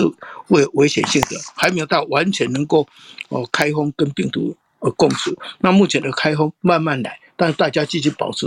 这个自我管理，不要让病毒传染给自己，这个部分的群体免疫也还是重要的。我补充一下，那个 AZ 的抗体它蛮特别的哦，因为我们知道到目前为止的单株抗体。呃，都是短效的哦，然后要注射比较麻烦。这个单株抗体有两个特别的地方，第一个它它长效，它可以维持六个月左右，临床试验刚刚出版嘛，哦，刚刚做出来。然后另外是它可以皮下注射，它比较方便哦。那更好的是哦，我们上次也有跟大家报告过，目前的所有的变种病毒几乎都对现在的。呃，奥密克戎对现在市面上的这些单株抗体已经失效哦，有点没有效果了。那 AZ 这个刚刚做出来，它是对 BA two、BA one 都有效，哦，这已经凤毛麟角了。那其他其他公司大概还会改善他们的单株抗体啦，可是你以前买的其实就没效了哦。那所以就我所知，AZ 公司。也跟我们指挥中心有在谈，准备要进了哦，因为我们知道有一些免疫特别差的族群，呃，打疫苗真的效果不是很好哦，它产生的抗体还有那个持久度，跟我们一般健康人其实真的有差。那这种人其实都打到第四、第五剂去了嘛，哦，那所以与其这样啊，我讲的是那种极端的哦，比方说骨髓移植之后的人哦，化疗那种呃白血病这种。免疫力极差的人哦，与其打疫苗哦，好不好？其其实搞不好是用这种半年打一次的长效的单株抗体，对他们来说是更方便、更实务、更有效的方式哈。那以上补充。那孔医师，孔医师，我请教一下，如果这样子会有效，理论上它 这样子治疗应该也可以有效。说已经感染。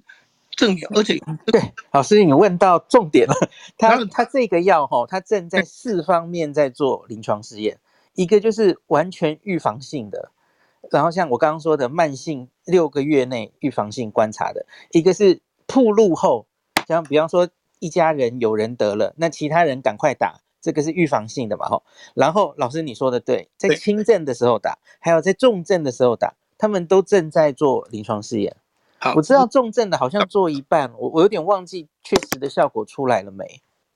好，谢谢。啊，这个如果出来的话，我们就会变成把它当成虽然是注射，变成有一点好像克流感一样啊，变成说大家就比较不怕感染到了，感染到没有关系，我们就就就来用药物治疗，这个药物就是单株抗体了啦。所以这个药物是要叫做 Evusheld 嘛？是吗？那个 Kitty, 对，就是这个药 Evusheld，OK OK，所以就是它现在也是分成。可以事前打，那也可以感染后打，哈，那那个不过事前打，感觉刚从 Kitty 的整理哈，是给那些比较免疫低下的族群、年老的族群先打，以后可能未来会变成说取代那些呃免疫力比较差的族群哈，季节性的施打疫苗，好像有这样的味道在，诶，那个孔医师，你觉得它会有这样未来会有这样的效效果在吗？是有可能说我们把它取代成疫苗的季节性施打，变成说真的老人家有需要，就变成说可能季节性先给这些药物，哪一个利弊得失会比较好？呃、如刚刚老师说的，它它完全就是抗体，它它就是 humoral，它就是呃抗体免疫那一块而已哦。可是 T 细胞那边它是几乎应该不会有帮助，哦，它就是一个很长效的一个抗体，它可以 decay 的比较慢。持续六个月，那可是它对于防重症那边大概不太有效，它就是防止你进入了，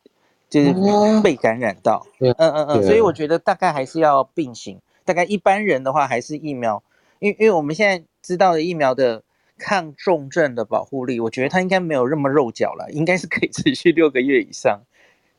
而且是越打大概会越越增加的吼，不像这个，我觉得就是有点像是治标的啦。你打才有保护，没打就没有了，这样子。嗯，好的，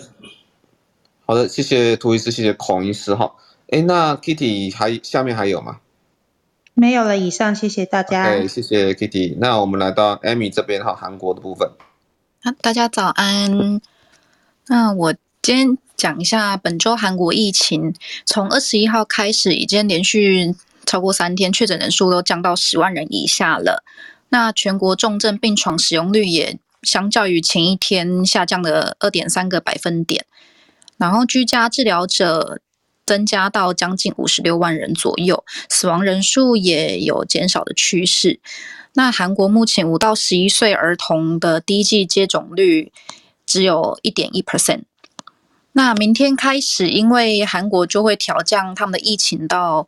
啊，那个等级到二级。那原本上礼拜有说过会取消住院治疗费用的全额补助。那防疫当局他们在这一周开会的时候，还是说，就是确诊隔离医务跟那个住院治疗费用的全额补助，仍继续维持四个星期的过渡期，就是让医疗体系有充足的时间做准备。那后续如果政策会再变动的话，就是会有新的。那个总统上任以后，他们那个新政府再来决定这样子。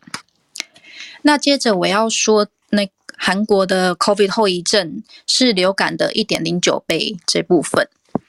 这个月二十一号，就韩国一个肾脏科医教授张泰义教授，他有发表了针对二十岁以上的成年人，在二零二零年当年度感染新冠肺炎、流感还有。未感染新冠肺炎和流感的人，就是一般人，然后做的新冠肺炎后遗症的研究。那研究有发现说，新冠肺炎患者在感染初期的三个月内，他后遗症的发生率是流感患者的一点零九倍，然后其中以嗅觉障碍的比例最高。那这个研究的对象分为三个组别，第一个就是新冠肺炎的患者，然后第二组是流感患者。那另外一组就是没有感染上述两种疾病者，那我下面就会讲一般人这样子。那每一组就是各组都各收四万三千九百七十六人，所以 total 总共有十三万一千九百二十八人来做研究。那有考虑到年龄、性别、居住地、收入、合并症等等各种变数的影响，那就是采一对一的方式进行样本配对。那研究人员利用韩国的国民健康保险的大数据中的其中一百一十六项疾病的发生率，那有这一百一十六项的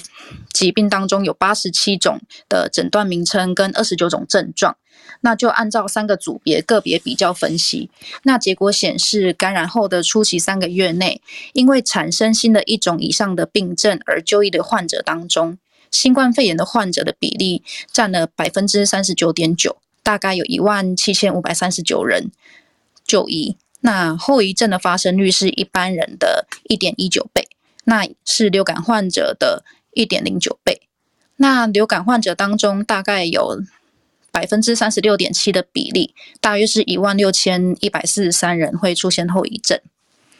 那跟一般人相比，感染新冠肺炎的前三个月内，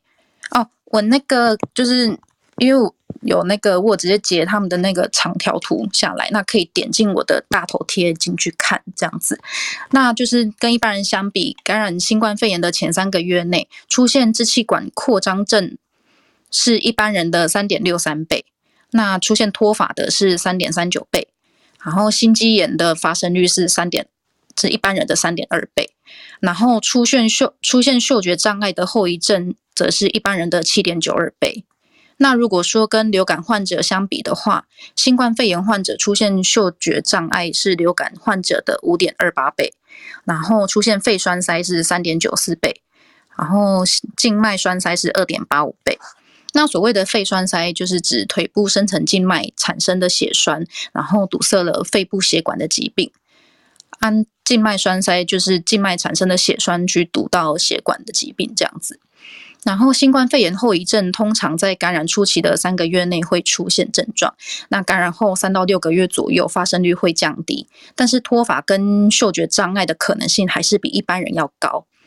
那张开一教授表示说，新冠肺炎的后遗症在初期三个月内可能会在多个器官出现。确，那目前因为确诊者在暴增的情形下，并发症也可能会连带增加，而造成庞大医疗负担，所以还是要继续密切关注这样子。啊，到这一部分有就孔医师或涂医师或江医师有要发。艾米，艾米，谢谢哈。哎，这个韩国有那么多的个案可以研究，我们可以学到很多。它里面有没有分说这些嗯感染 COVID-19 的人，又分成打过疫苗以后才感染哈，或者没有打过疫苗的，他会不会比较少一点点所有的这些后遗症？因为这些后遗症看起来都蛮有意思，都是 risk ratio 都都到三啊，有的时候到二三四四甚至更多，所以这个其实是蛮有意义的了哈。那有没有说打疫苗以后再得的？这种后遗症也可以可以预防到呢。那因为他这一篇的文章是研究二零二就两年前那时候新冠肺炎刚开始盛行的时候的后遗症，所以那时候是还没有疫苗的。那今年度的话，就是韩国政府他们有大概就是预计会收集一千名的患者，那去做一个新的后遗症的研究，这样子。好，谢谢谢谢，了解。不过这边也给大家一个背景的知识，然后那其实刚才涂医师问的问题，在英国的安全卫生局已经有资料了哈，只要打过两剂以上的疫苗，那你产生这些所谓后遗症的几率哈，其实整个降低百分之五十啊，好，它是有这样的一个背景资料在，好，这是这个给大家对对，那是 Delta 的是 Delta 的资讯，对对，没错没错，Delta 可以降五十 percent，对，这这对，谢谢谢谢，这样子的话就还是很有保护意识。嗯，我在讲的是一个算是花边新闻，就是韩国有研究说，新冠疫苗接种后有出现手臂无力的话，疑似就是臂丛神经炎症候群。那这个研究是梨花女子大学的附设医院神经科教授。他们发表的一个研究，那就是在接种新冠疫苗后，如果出现手臂无力的话，就应该怀疑是臂丛神经炎症候群。那这篇研究是在二零二一年六月到十月之间，在那段时间当中接种疫苗的人，那有发现说，一共有十二名患者在接种新冠疫苗后出现臂丛神经炎症状，那其中有七名是男性跟五名女性，那患者年龄介于二十三到八十一岁之间，那当中有六名患者是接受腺病毒载体疫苗，其中 AZ 疫苗是四人，那接种。江城疫苗的是两人，那另外六名患者是接受 mRNA 登 B 疫苗，那辉瑞疫苗是五人，另一人是莫德纳。那疫苗接种是已知臂虫神经炎症候群的潜在诱因之一，也是本研究所有的案例中唯一可能的导因。那像过去的研究当中，就是像接种破伤风疫苗或天花啊、人类乳突病毒、流感跟最近的 COVID 疫苗都有相关的案例报告，但是目前还是没有办法确定说两者之间的直接因果关系。那接种疫苗的好处一样，就还是比潜在的风险更多更高，这样，所以目前就是只能透过观察去显示新冠疫苗可能与臂虫神经炎症候群有关。那其他就是更多的资料，就还是需要进一步的研究他们的因果关系跟意义。那详细的文献我等一下会贴在讨论版，这样子。嗯，那我韩国的消息就到这边。好，感谢。哎，是是是是，请说。哎，没有，没事没事。OK OK 好，诶、欸，我刚才听到 Amy 不不不好意思，我稍微翻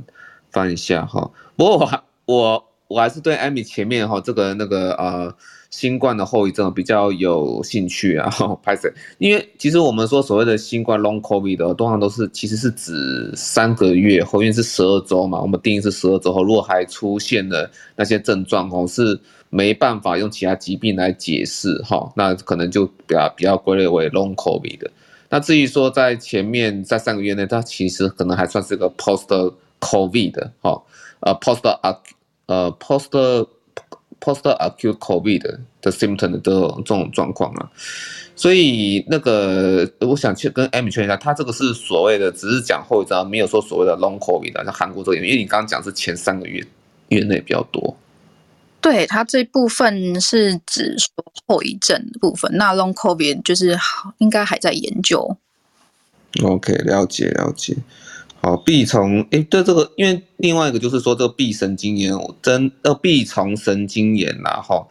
就是是指手手部比较无力。这个其实对我来说是第一次听到。这个在，哎，我想问一下孔医师，因为你阅读过比较多别国的资料哈，那不知道是不是别国也曾经也发生过所谓的。臂虫神经炎症候群，因为这个我在韩国这边这边是第一次听到，新是新冠之后嘛，对不对？对对对。哎，我也第一次听到，哎，我有听那个有有发生的几率留言板，就是可以看一下。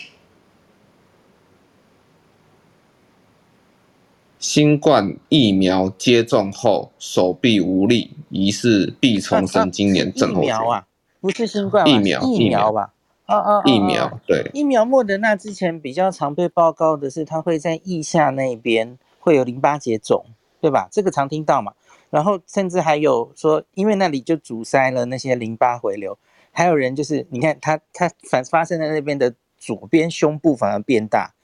有这样子的报告过嘛？哦，那我在想，这会不会是类似的机制啊？就是在腋下那边，大家知道那边很多神经经过嘛。假如在那边淋巴结肿大发炎，会不会机制是这样导致的？哦，so good，了解。好的，谢谢 Amy 哈。好，也谢谢孔医师。那我们最后是不是来到莎拉的部分？哎，莎拉在吗？Hello。哎，有有有，不好意思，接防疫在联系当中。嗨，在莎拉现在忙爆了哈，我们给莎拉一个掌声哦。哈，这家卫生所真的是。炸掉了，哎，对，就很多新的工作任务交办，然后需要很快的进入状况跟上手，那同仁之间会互相支持，然后对，就就算假日在家，还是要处理一些讯息。好，那我先针对呃目前的疫情指挥中心有一些最新的呃讯息跟大家做提醒跟分享哈，因为呃大家知道就是前上礼拜有新闻，就是小朋友在家就是等待。嗯，等待通知，然后一直收不到通知，说需不需要后送啊？做就医的部分，啊，卫生单位真的是忙忙在前端的一些呃隔离啊、什么通知啊、造册啊、卫教、这些东西，其实后端电话其实都是满线中，所以家属真的有一些紧急状况要寻求资源的时候，反而得不到资源，所以有在做一些开放的一个折冲，然后就是针先目前先提醒大家，是针对儿童 COVID-19 确诊的那些。表征好，紧急送医的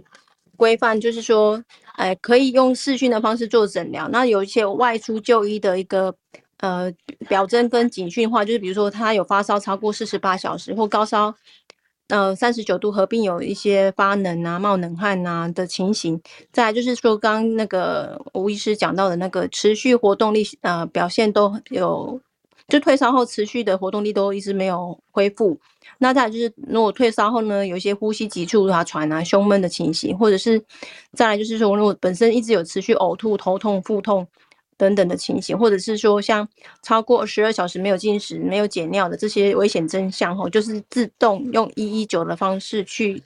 呃，请救护车派员来送医。那在请告请他们来送送协助送医之前，要告知对那个一一九单位说，呃，他你们是属于隔离的状况，还是属于确诊者的状况？对，那么他们好安排做后续的一些，哎，在送医的那个前置的防护措施，做好避免那个送医的资人力资源有瘫痪。那如果是呃刚刚讲到有一些情况，就是包含抽搐、抽搐啊、意识不清，然后呼吸困难、胸胸凹啊，呃，唇色发白、发干，就是再就是那个血氧浓度低于呃九十四 percent 的话，假设家里已经有备血氧机的话。然后再就是呃四肢冰冷哈，就是已经呃末梢循环已经有点苍白，然后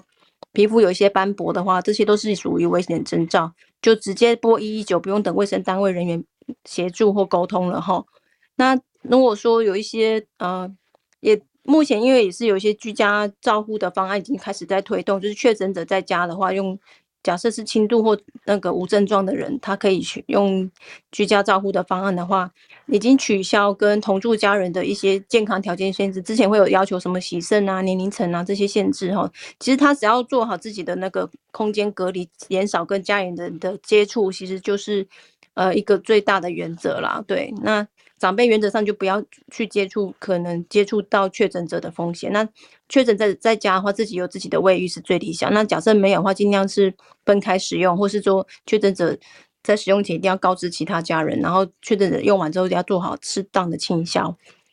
那针对中重症的确诊者的话，原则上都是依据呃医院的部分去做收治啊。哈，那假设是无症状的轻或是轻症的青年或成年人的部分。在七十五岁以上跟协议有在需要做协议透析，或者是怀孕三十六周的妇女，其中一个人的这个状况下，就是还是以医院收治为主。那在七十四到七十岁这个区间，生活上可以自理或是有陪同照顾者的话呢，或是没有没有人可以照顾，是独就是独居的人，或三十怀孕三十五周以下的人的话，就是主要会优先安排在急诊所或防疫旅馆。那除了这些条件以外的话呢，原则上就是以居家照护为主。好，那至于无症状或轻症的小朋友呢，就是针对未满三呃年龄未满三个月，或是有发烧，或年龄儿童年龄是三到十二个月且有发烧超过三十九度的话，或是儿童需要进行血液透析的话，原则上还是以医院收治为主。那除了这些条件的话，原则上就会以呃急诊所或是防疫旅馆为主，可能就不会。建议放在家里，然后对，目前看到那个指挥中心第呃二十一号的新闻稿是这么说明的。那有些例外情形啊，就是假设他家里的环境不适合做居家隔离，那可能就会安排到急诊所去。所以呃，会会有专门的人员去做沟联联系确诊者去做评估跟协调。所以假设你真的想要安排居家照护，可是你有一些条件。或是情形上有执行上的困难的话，所以还是有可能会被排除掉。但但还是假设他真你们本身是轻症或那个就是无症状的话呢，那还是希望能够以居家照护的方向为主。那也有可能下转，然后就是上面收治完之后，你的病情状况的确不需要占用医院呐、或是急诊所的资源，还是可以下转到那个居家照护去。那我觉得这样子的条件，因为毕竟隔离可能也最大概十天来十来十天左右，所以其实上上转下转，其实还是需要一些沟通协调的时间成本。所以，嗯，我我觉得不要常常转来转去，是看有没有，好像目前没有看到这样子的一个指示了。但是我觉得这是大家应该有个小小的默契在。对，那假设说，呃，有同住的照顾居家照护的方案呢，有一些没有确诊者的部分的同住者。那他还是要配合整个隔离的十天哦，哈，还是视同确诊者在一起进行隔离，然后需要做家用快筛的那个检测，配合卫生单位的说明。那在同住者跟确诊者同住的这些人呢，他们解除隔离之后呢，还是要进行加强版的自主健康管理，是加强版的哦。那不清楚的规定的话，大家去上网去搜寻，就不赘述。那任何有症状的情况下，会有一些备用的快筛，让你们去自行做裁剪。对，好。那再来第二个就是跟大家提醒到，就是居家检疫跟居家照护送医的部分，然后再次强调，就是紧急就医的部分哈。当有紧急状况下，你自己觉得这个状况不理想，需要赶快有一些医疗资源的协助，比如说他很状况就是意识昏迷啊，还是喘啊什么的，赶快就是叫一一九了。然后，然后再如果是不是紧急的话呢，或是需要做采检的部分呢，指挥中心的规的规范是建议是以防疫车队为主。那如果有可以连到到卫生局的那个防疫的专线的窗口的话，也是在卫生局的指示下是就是送到，或是经过卫生局指示的话，看哎他的情况是适合家人自己接送或自行开车前往，好好就原则上开车啦，因为走路应该是距距离就是到到不太了了，对，所以就是用这样子的方式自行前往或家属接送前往，哈，都是可可行的啦。那假设是从医院或是裁剪后返家的话，这个最大原则就是不能够搭乘交交通运输嘛，哈，就是前提就是可以使用那个防疫车队或是同住家人去接送或自行呃自行的交通工具返家之后进行自自主的那个隔离哈，减少跟任何人的接触。那假设他 PCR 报告出来，呃，假设是采完检就是 PCR 阳性的话。就是原则上就待在自己的住所，不要离开的你的室内房房间，然后因为家人还没收到通知之前，没有进一步的安排指示的话，就不要去移动你的那个隔离地点，对，减少家人的铺路，甚至你的足迹的铺路，那做好该戴的口罩等等的防护，对，那有相关的文件说明的话，可以上网去做查询，那。最近也有个新闻是，呃，社区大楼的话有禁止一些外送餐点，呃，送到受家受到居家隔离或检疫或是居家照护的这些的需求的部分，然后就是变成有特别指示说，管委会要协助他送到他的大楼房呃屋外的门口。那当然还是有一些前提条件，就是你费用上应该都要付付费完毕，然后再来就是说，真的没有家人可以协助的部分的话，这是。才会由大楼这边去做协助哈，因为这是真的是很重要的防疫一环啦。因为假设这些被被法定要求要隔离的人，他离开他的住所，其实对社区也是有一定的风险在，所以就请大家真的要互相支持跟协助。那呃建议可以多这关怀这些人的需要，然后就是社区发挥他互助的那个团队的精神。对，好，那再来就是有针对那个。疫苗的部分哈，因为最新的新闻有提到六到十一岁的儿童 COVID-19 的接种，还有青少年族群十二到十七岁的追加剂的接种，跟呃第二次哈追加剂有追加剂已经有第一次的追加剂，现在有针对第二次的追加剂的一些讨论，然后就是有提到说呃六到十一岁的话是可以接种莫德纳的第一剂，那。原则上是接种两剂，间隔是十二周，那也就是两剂的那个剂量是成人的一半。好，莫德纳是成人剂量的一半，那也是可以，家长还是可以是是自己的评估跟接种医院去呃配合学校的安排，然后安排那去去执行接种，那也可以自行选择同意或不同意，然后那但学校方应该会做这样子的协助的资资源安排，同意完成接种。那十二岁到十七岁的这个族群的话呢，就是建议完成基础剂的接种之后，呃，第一剂没有任何状况的话，建议可以在五个月后接种第二剂的追加剂。对，那呃，这是刚刚讲到的，本来就是哦，原本两剂基础剂是算两剂嘛，哈，然后可以再再追种接追加那个第三剂的，属于呃前面第两剂接接种完之后的五个月。可以施打第三剂的追加剂。那针对一些最新的一个指示，就是有三个族群建议施打第二次的追加剂哦，吼，就是六十五岁以上的族群，他们假设已经打完两呃总共三剂的那个 COVID-19 疫苗的话呢，就可以再建议施打。那呃，还有像长照机构的住民，然后这都可以去接种呃，现在称为第四季的。疫苗，COVID-19 的疫苗，那再就是属于免疫不全的呃或是低下的人哈，他在病情稳定的下，医师评估是属于病情稳定的话，就可以再去接种这个第四剂的部分。好，那他的有建议就是第一次的追加剂间隔满五个月后才可以接种第二次的追加剂，而且是以莫德纳的半剂量或是 BNT 啊，或是那个高端等等的其他的疫苗的全剂量哈。这原则上是莫德纳的疫苗是半剂量，其他疫苗是全剂量去做第二次的追加剂的接种。那可以某种程度降低社区传染的风险。好，那再来就是针对医院的一些管制措施啊，还有其实长照机构后面也会提到，就是医院有增加一些管制措施，是针对像嗯一二三六个县市哈，就新北、台北、基隆、桃园、高雄、花莲这几个县市的医院，呃呃有限制暂停探病以外呢，其他的。呃，有一些例外的情形，如果需要查询，可以在上网去查询。那其他县市的话呢，原则上探病还是以呃，有些像精神科啊、身心障碍科啊，或是得一些病亡、病病危的状况，得以呃额外做开放以外，一般的探病时间是每天固定一个时段。那每个每次的那个住院病人最多可以两个访客为原则啦。对，那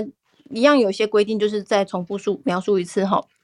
就是你必须要探病的人必须出示当天的 PCR 快筛的自费筛检证明，或是你有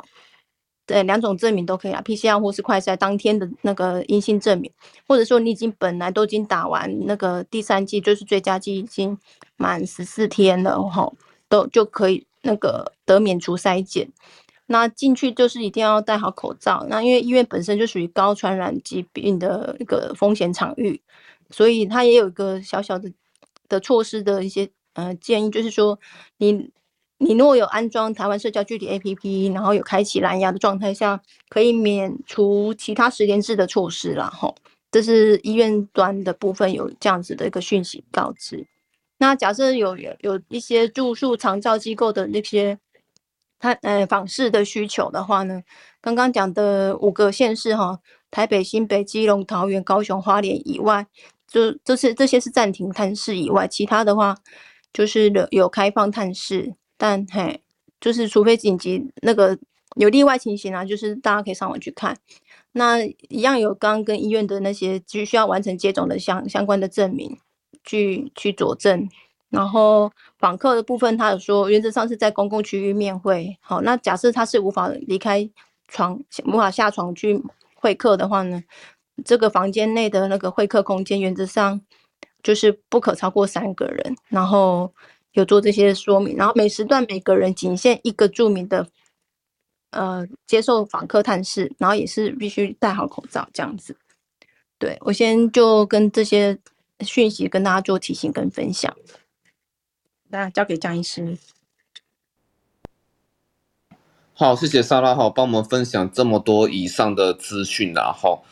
但是哈，其实莎拉就是说，因为其实大家都知道嘛，这个这个这个这周开始开启了大量的一个居家隔离哈，然后其实我大概也知道说，有些好像是卡流程的问题，就是说你要有这些确诊阳性，你才接下来谈这些这些接下来的流程嘛哈。那我想问一下，就是说民众啊，自己在筛好快筛，然后发现自己是阳性的时候，那他等到这些 PCR 在你们这边是不是常常说？会有一些那个呃延宕，比比方说，也不是讲延宕不好听呐，应该应该是说他从知道自己是阳性，或者他认为自己有症状，然后他可能联络说要来呃你们这边去要安排医院去做 PCR，可是是不是那个可能会需要等个一两天时间才有办法说去到他专属他他可以指定的医院去做，会不会常常有这样塞车的状况，然后才开启后面的流程？嗯，我觉得还是要看整个。目前所知的流程，那就是医院会假设他有怀疑他是需要做筛做 PCR 采检的人，那他去做完之后，可能就是请他先回到家里等报告。那医院会原则上看起来是用发简讯的方式告知他报告的结果。那当他看到阴性，当然就可以放心，那就是自主健康管理，呃，大概十天的时，哎哎，对，应该是十天或七天的方式去自我监测自己的状况。那假设看到阴性呃阳性的报告呢？呃，因为他们还是会医院进行法定传染病的通报，然后卫生端才会收到资讯，然后卫生局会想做才会有人开始联络他去做相关的疫调跟那个呃说明，对，然后他同时会去做框列的接触者的造册，就是他曾经接触的哪些人，拿哪些人的联络电话、资讯、住址，其实问起来是相当细琐跟呃呃耗费人力的啦，对，那嗯，看因为目前我知道之前呃为呃疫情指挥中心有。针对这个居家照护，这个只要是确诊者轻症的话，是确诊者自己提报疫调的资料去给卫生单位。我觉得这个真的是个当务之急，赶快把这件事情，赶快有基本的资讯可以确认好，有能力回报的人去做回报，那可以降低基层人员花时间力气去做卫教，那才有办法去去赶快衔接到一些确诊者的那个捞捞进去系统里面去做上传。这样才可以更有效的，因为我们人力的时间操作真的会很慢，没有办法像疫情传播速度这么根本追不上疫情传播的速度，然后所以如何让整个效率提升，真的希望就是疫情指挥中心那边可以好好的帮助我们基层去解决这个困难困困难。对对对。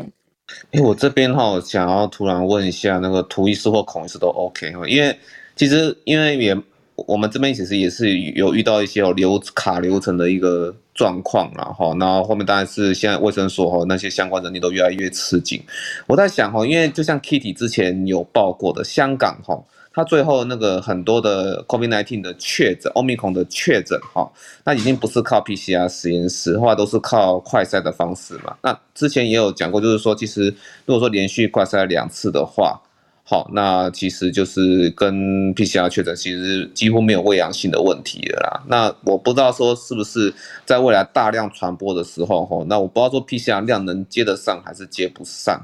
那如果说是接不上的时候，是不是说定序不是这么的重要？然后连续两次快筛就可以启动后面的流程，会不会是比较有效率的做法？我不知道说可以问涂医师或孔医师这样。那我我我尝试回答一下哈。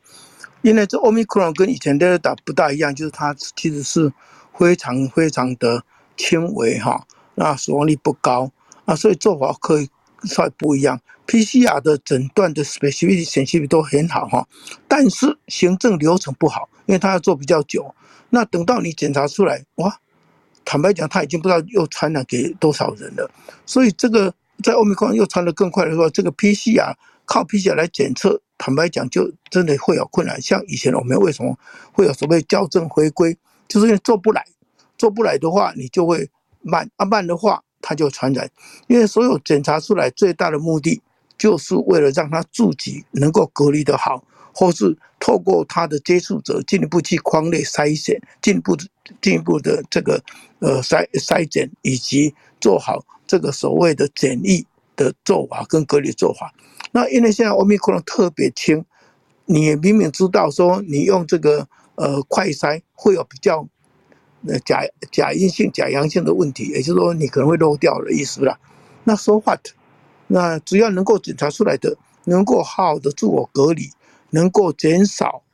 传给人家哦，这个隔离不一定要到医院里面哦，更不需要到那个所谓负压隔离病房在。家里不要动，不要给人家传染。这样子的话，至少你十个里面能够找出八九个，虽然你漏掉一两个，没有关系，已经减少百分之十二十的感染力。而这百分之十二十感染力传出去的又是很弱，好，也就是很弱。所以我们呃宁可做这快筛来减少这个流行，但是我们不怕传染。也就是说，传染我们现在已经要接受了，这个就是共治。但是我们也不喜欢流行太快，因为流行太快。的话，可能老人家会受受害，那可能会死亡率增加，那这个重症死亡会造成医疗上的这种崩坏的机会，就像香港一样，他会呃应付不来，应付不来的话，就会造成呃这个医疗崩坏，不但这个 COVID-19 死的老人增加，连一些其他的人。其他的有其他的病，虽然没有 COVID-19，也会因为医疗崩坏，他就没有办法得到照顾。像像像上海的有一些什么生孩子的人根本进不去，有一些呃脑中风啊什么什么要洗肾的没有办法处理。所以这个部分在考虑到医疗量能以及考虑到这个病比较轻的情况之下，我是还蛮赞成说开始用快筛来取代 PCR，那 PCR 就留着呃比较呃严重或甚至要。研究它是哪一种嗯 subtype 的时候哦来用的，那公共卫生上开始变成用快筛就可以来解决以上这些问题了。我们不怕感染的，我们怕的是大流行。啊，用这样子来减少大流行，我相信大概是过的。我比较想要问沙拉的反的是，那么如果说像台中啊或什么其他地，哎，不像印尼来说，呃，特别封校封得很紧，那这样的话，那些小孩子。这个究竟跑到哪里去？不知道有没有特别的一些机制来帮助他们？可以的。那那难道他们要去安亲班吗？还是要去哪里呢？这个我我我我比较担心的，反而是过度的清零的概念，反而不对。啊啊，刚刚你讲的那个，我还是还蛮可以接受的。以上。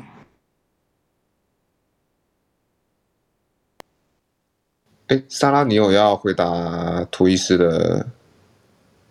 不好意思，刚才在处理那个。Okay. 没有，没有关系，我只是想要知道，如果学校关了，那些小孩子究竟是跑到哪里去？是不管家里自己处理，还是政府有一些作为，让这些离开学校，就是学校关起来，那的话，他们怎么处理这些小孩子？哎，好，那我稍微顺便回回应一下，刚刚吴医师也有提到的。部分就是，当小朋友被框列隔离的话呢，原则上一定会要绑定一个家家长一起照顾他。那原则上是十二岁以下，因为儿少保儿儿少保的规范哈，十二岁以下，因为他们生活照顾上还是需要成成人协助。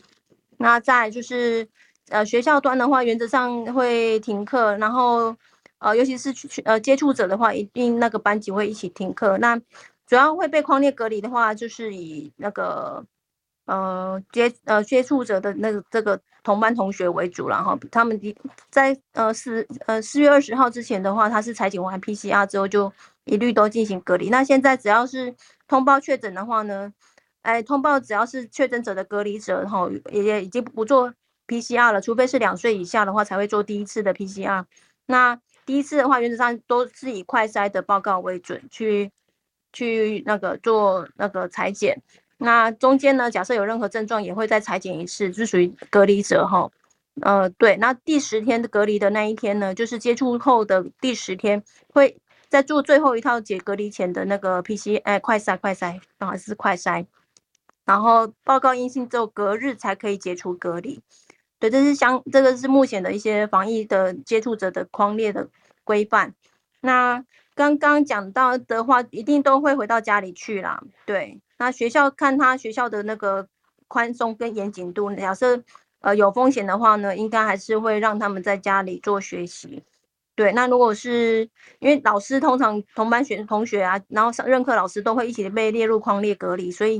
基本上这个有些校学校课程的运作上会有出现一些，还是会有一些问题存在。这这是现况，呃，目前我所知道的部分。那回应一下那个，哎，莎拉，我确定一下，密切接触者第一套现在二十号以后应该已经改成快筛了，对不对？对，快筛，没错嘛，改了嘛，哦，对，嗯、改了二十号之后就改了。呀呀呀，老师刚刚提到的，我我觉得这一定是趋势了，哦，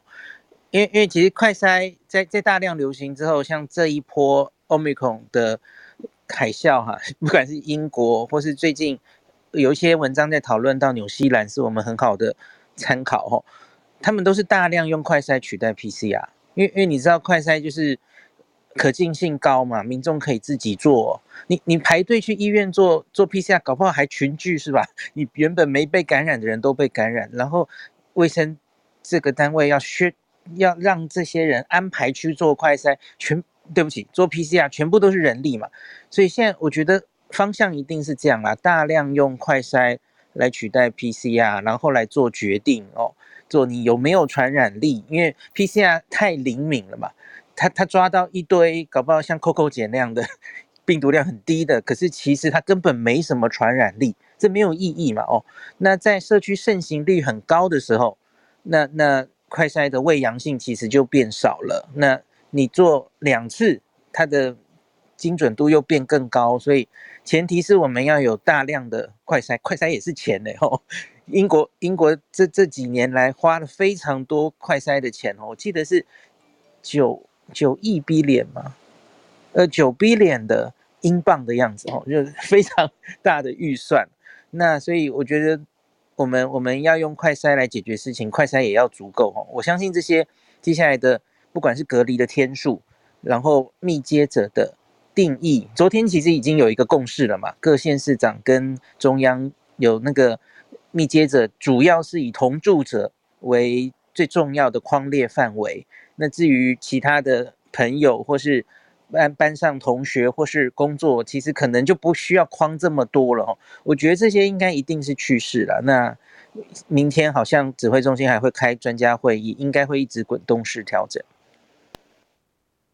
好，谢谢我们的孔医师去做补充哈。哎，莎拉后面还有要讲的吗？应该没有，没有了，谢谢。OK，好的，好的，好，那那个允欣哈，我们可以准备要放音乐了哈。那另外我在最后允欣放音乐的时候哈，大家吃午饭之前呢，啊，我帮大家稍微补充一下哈。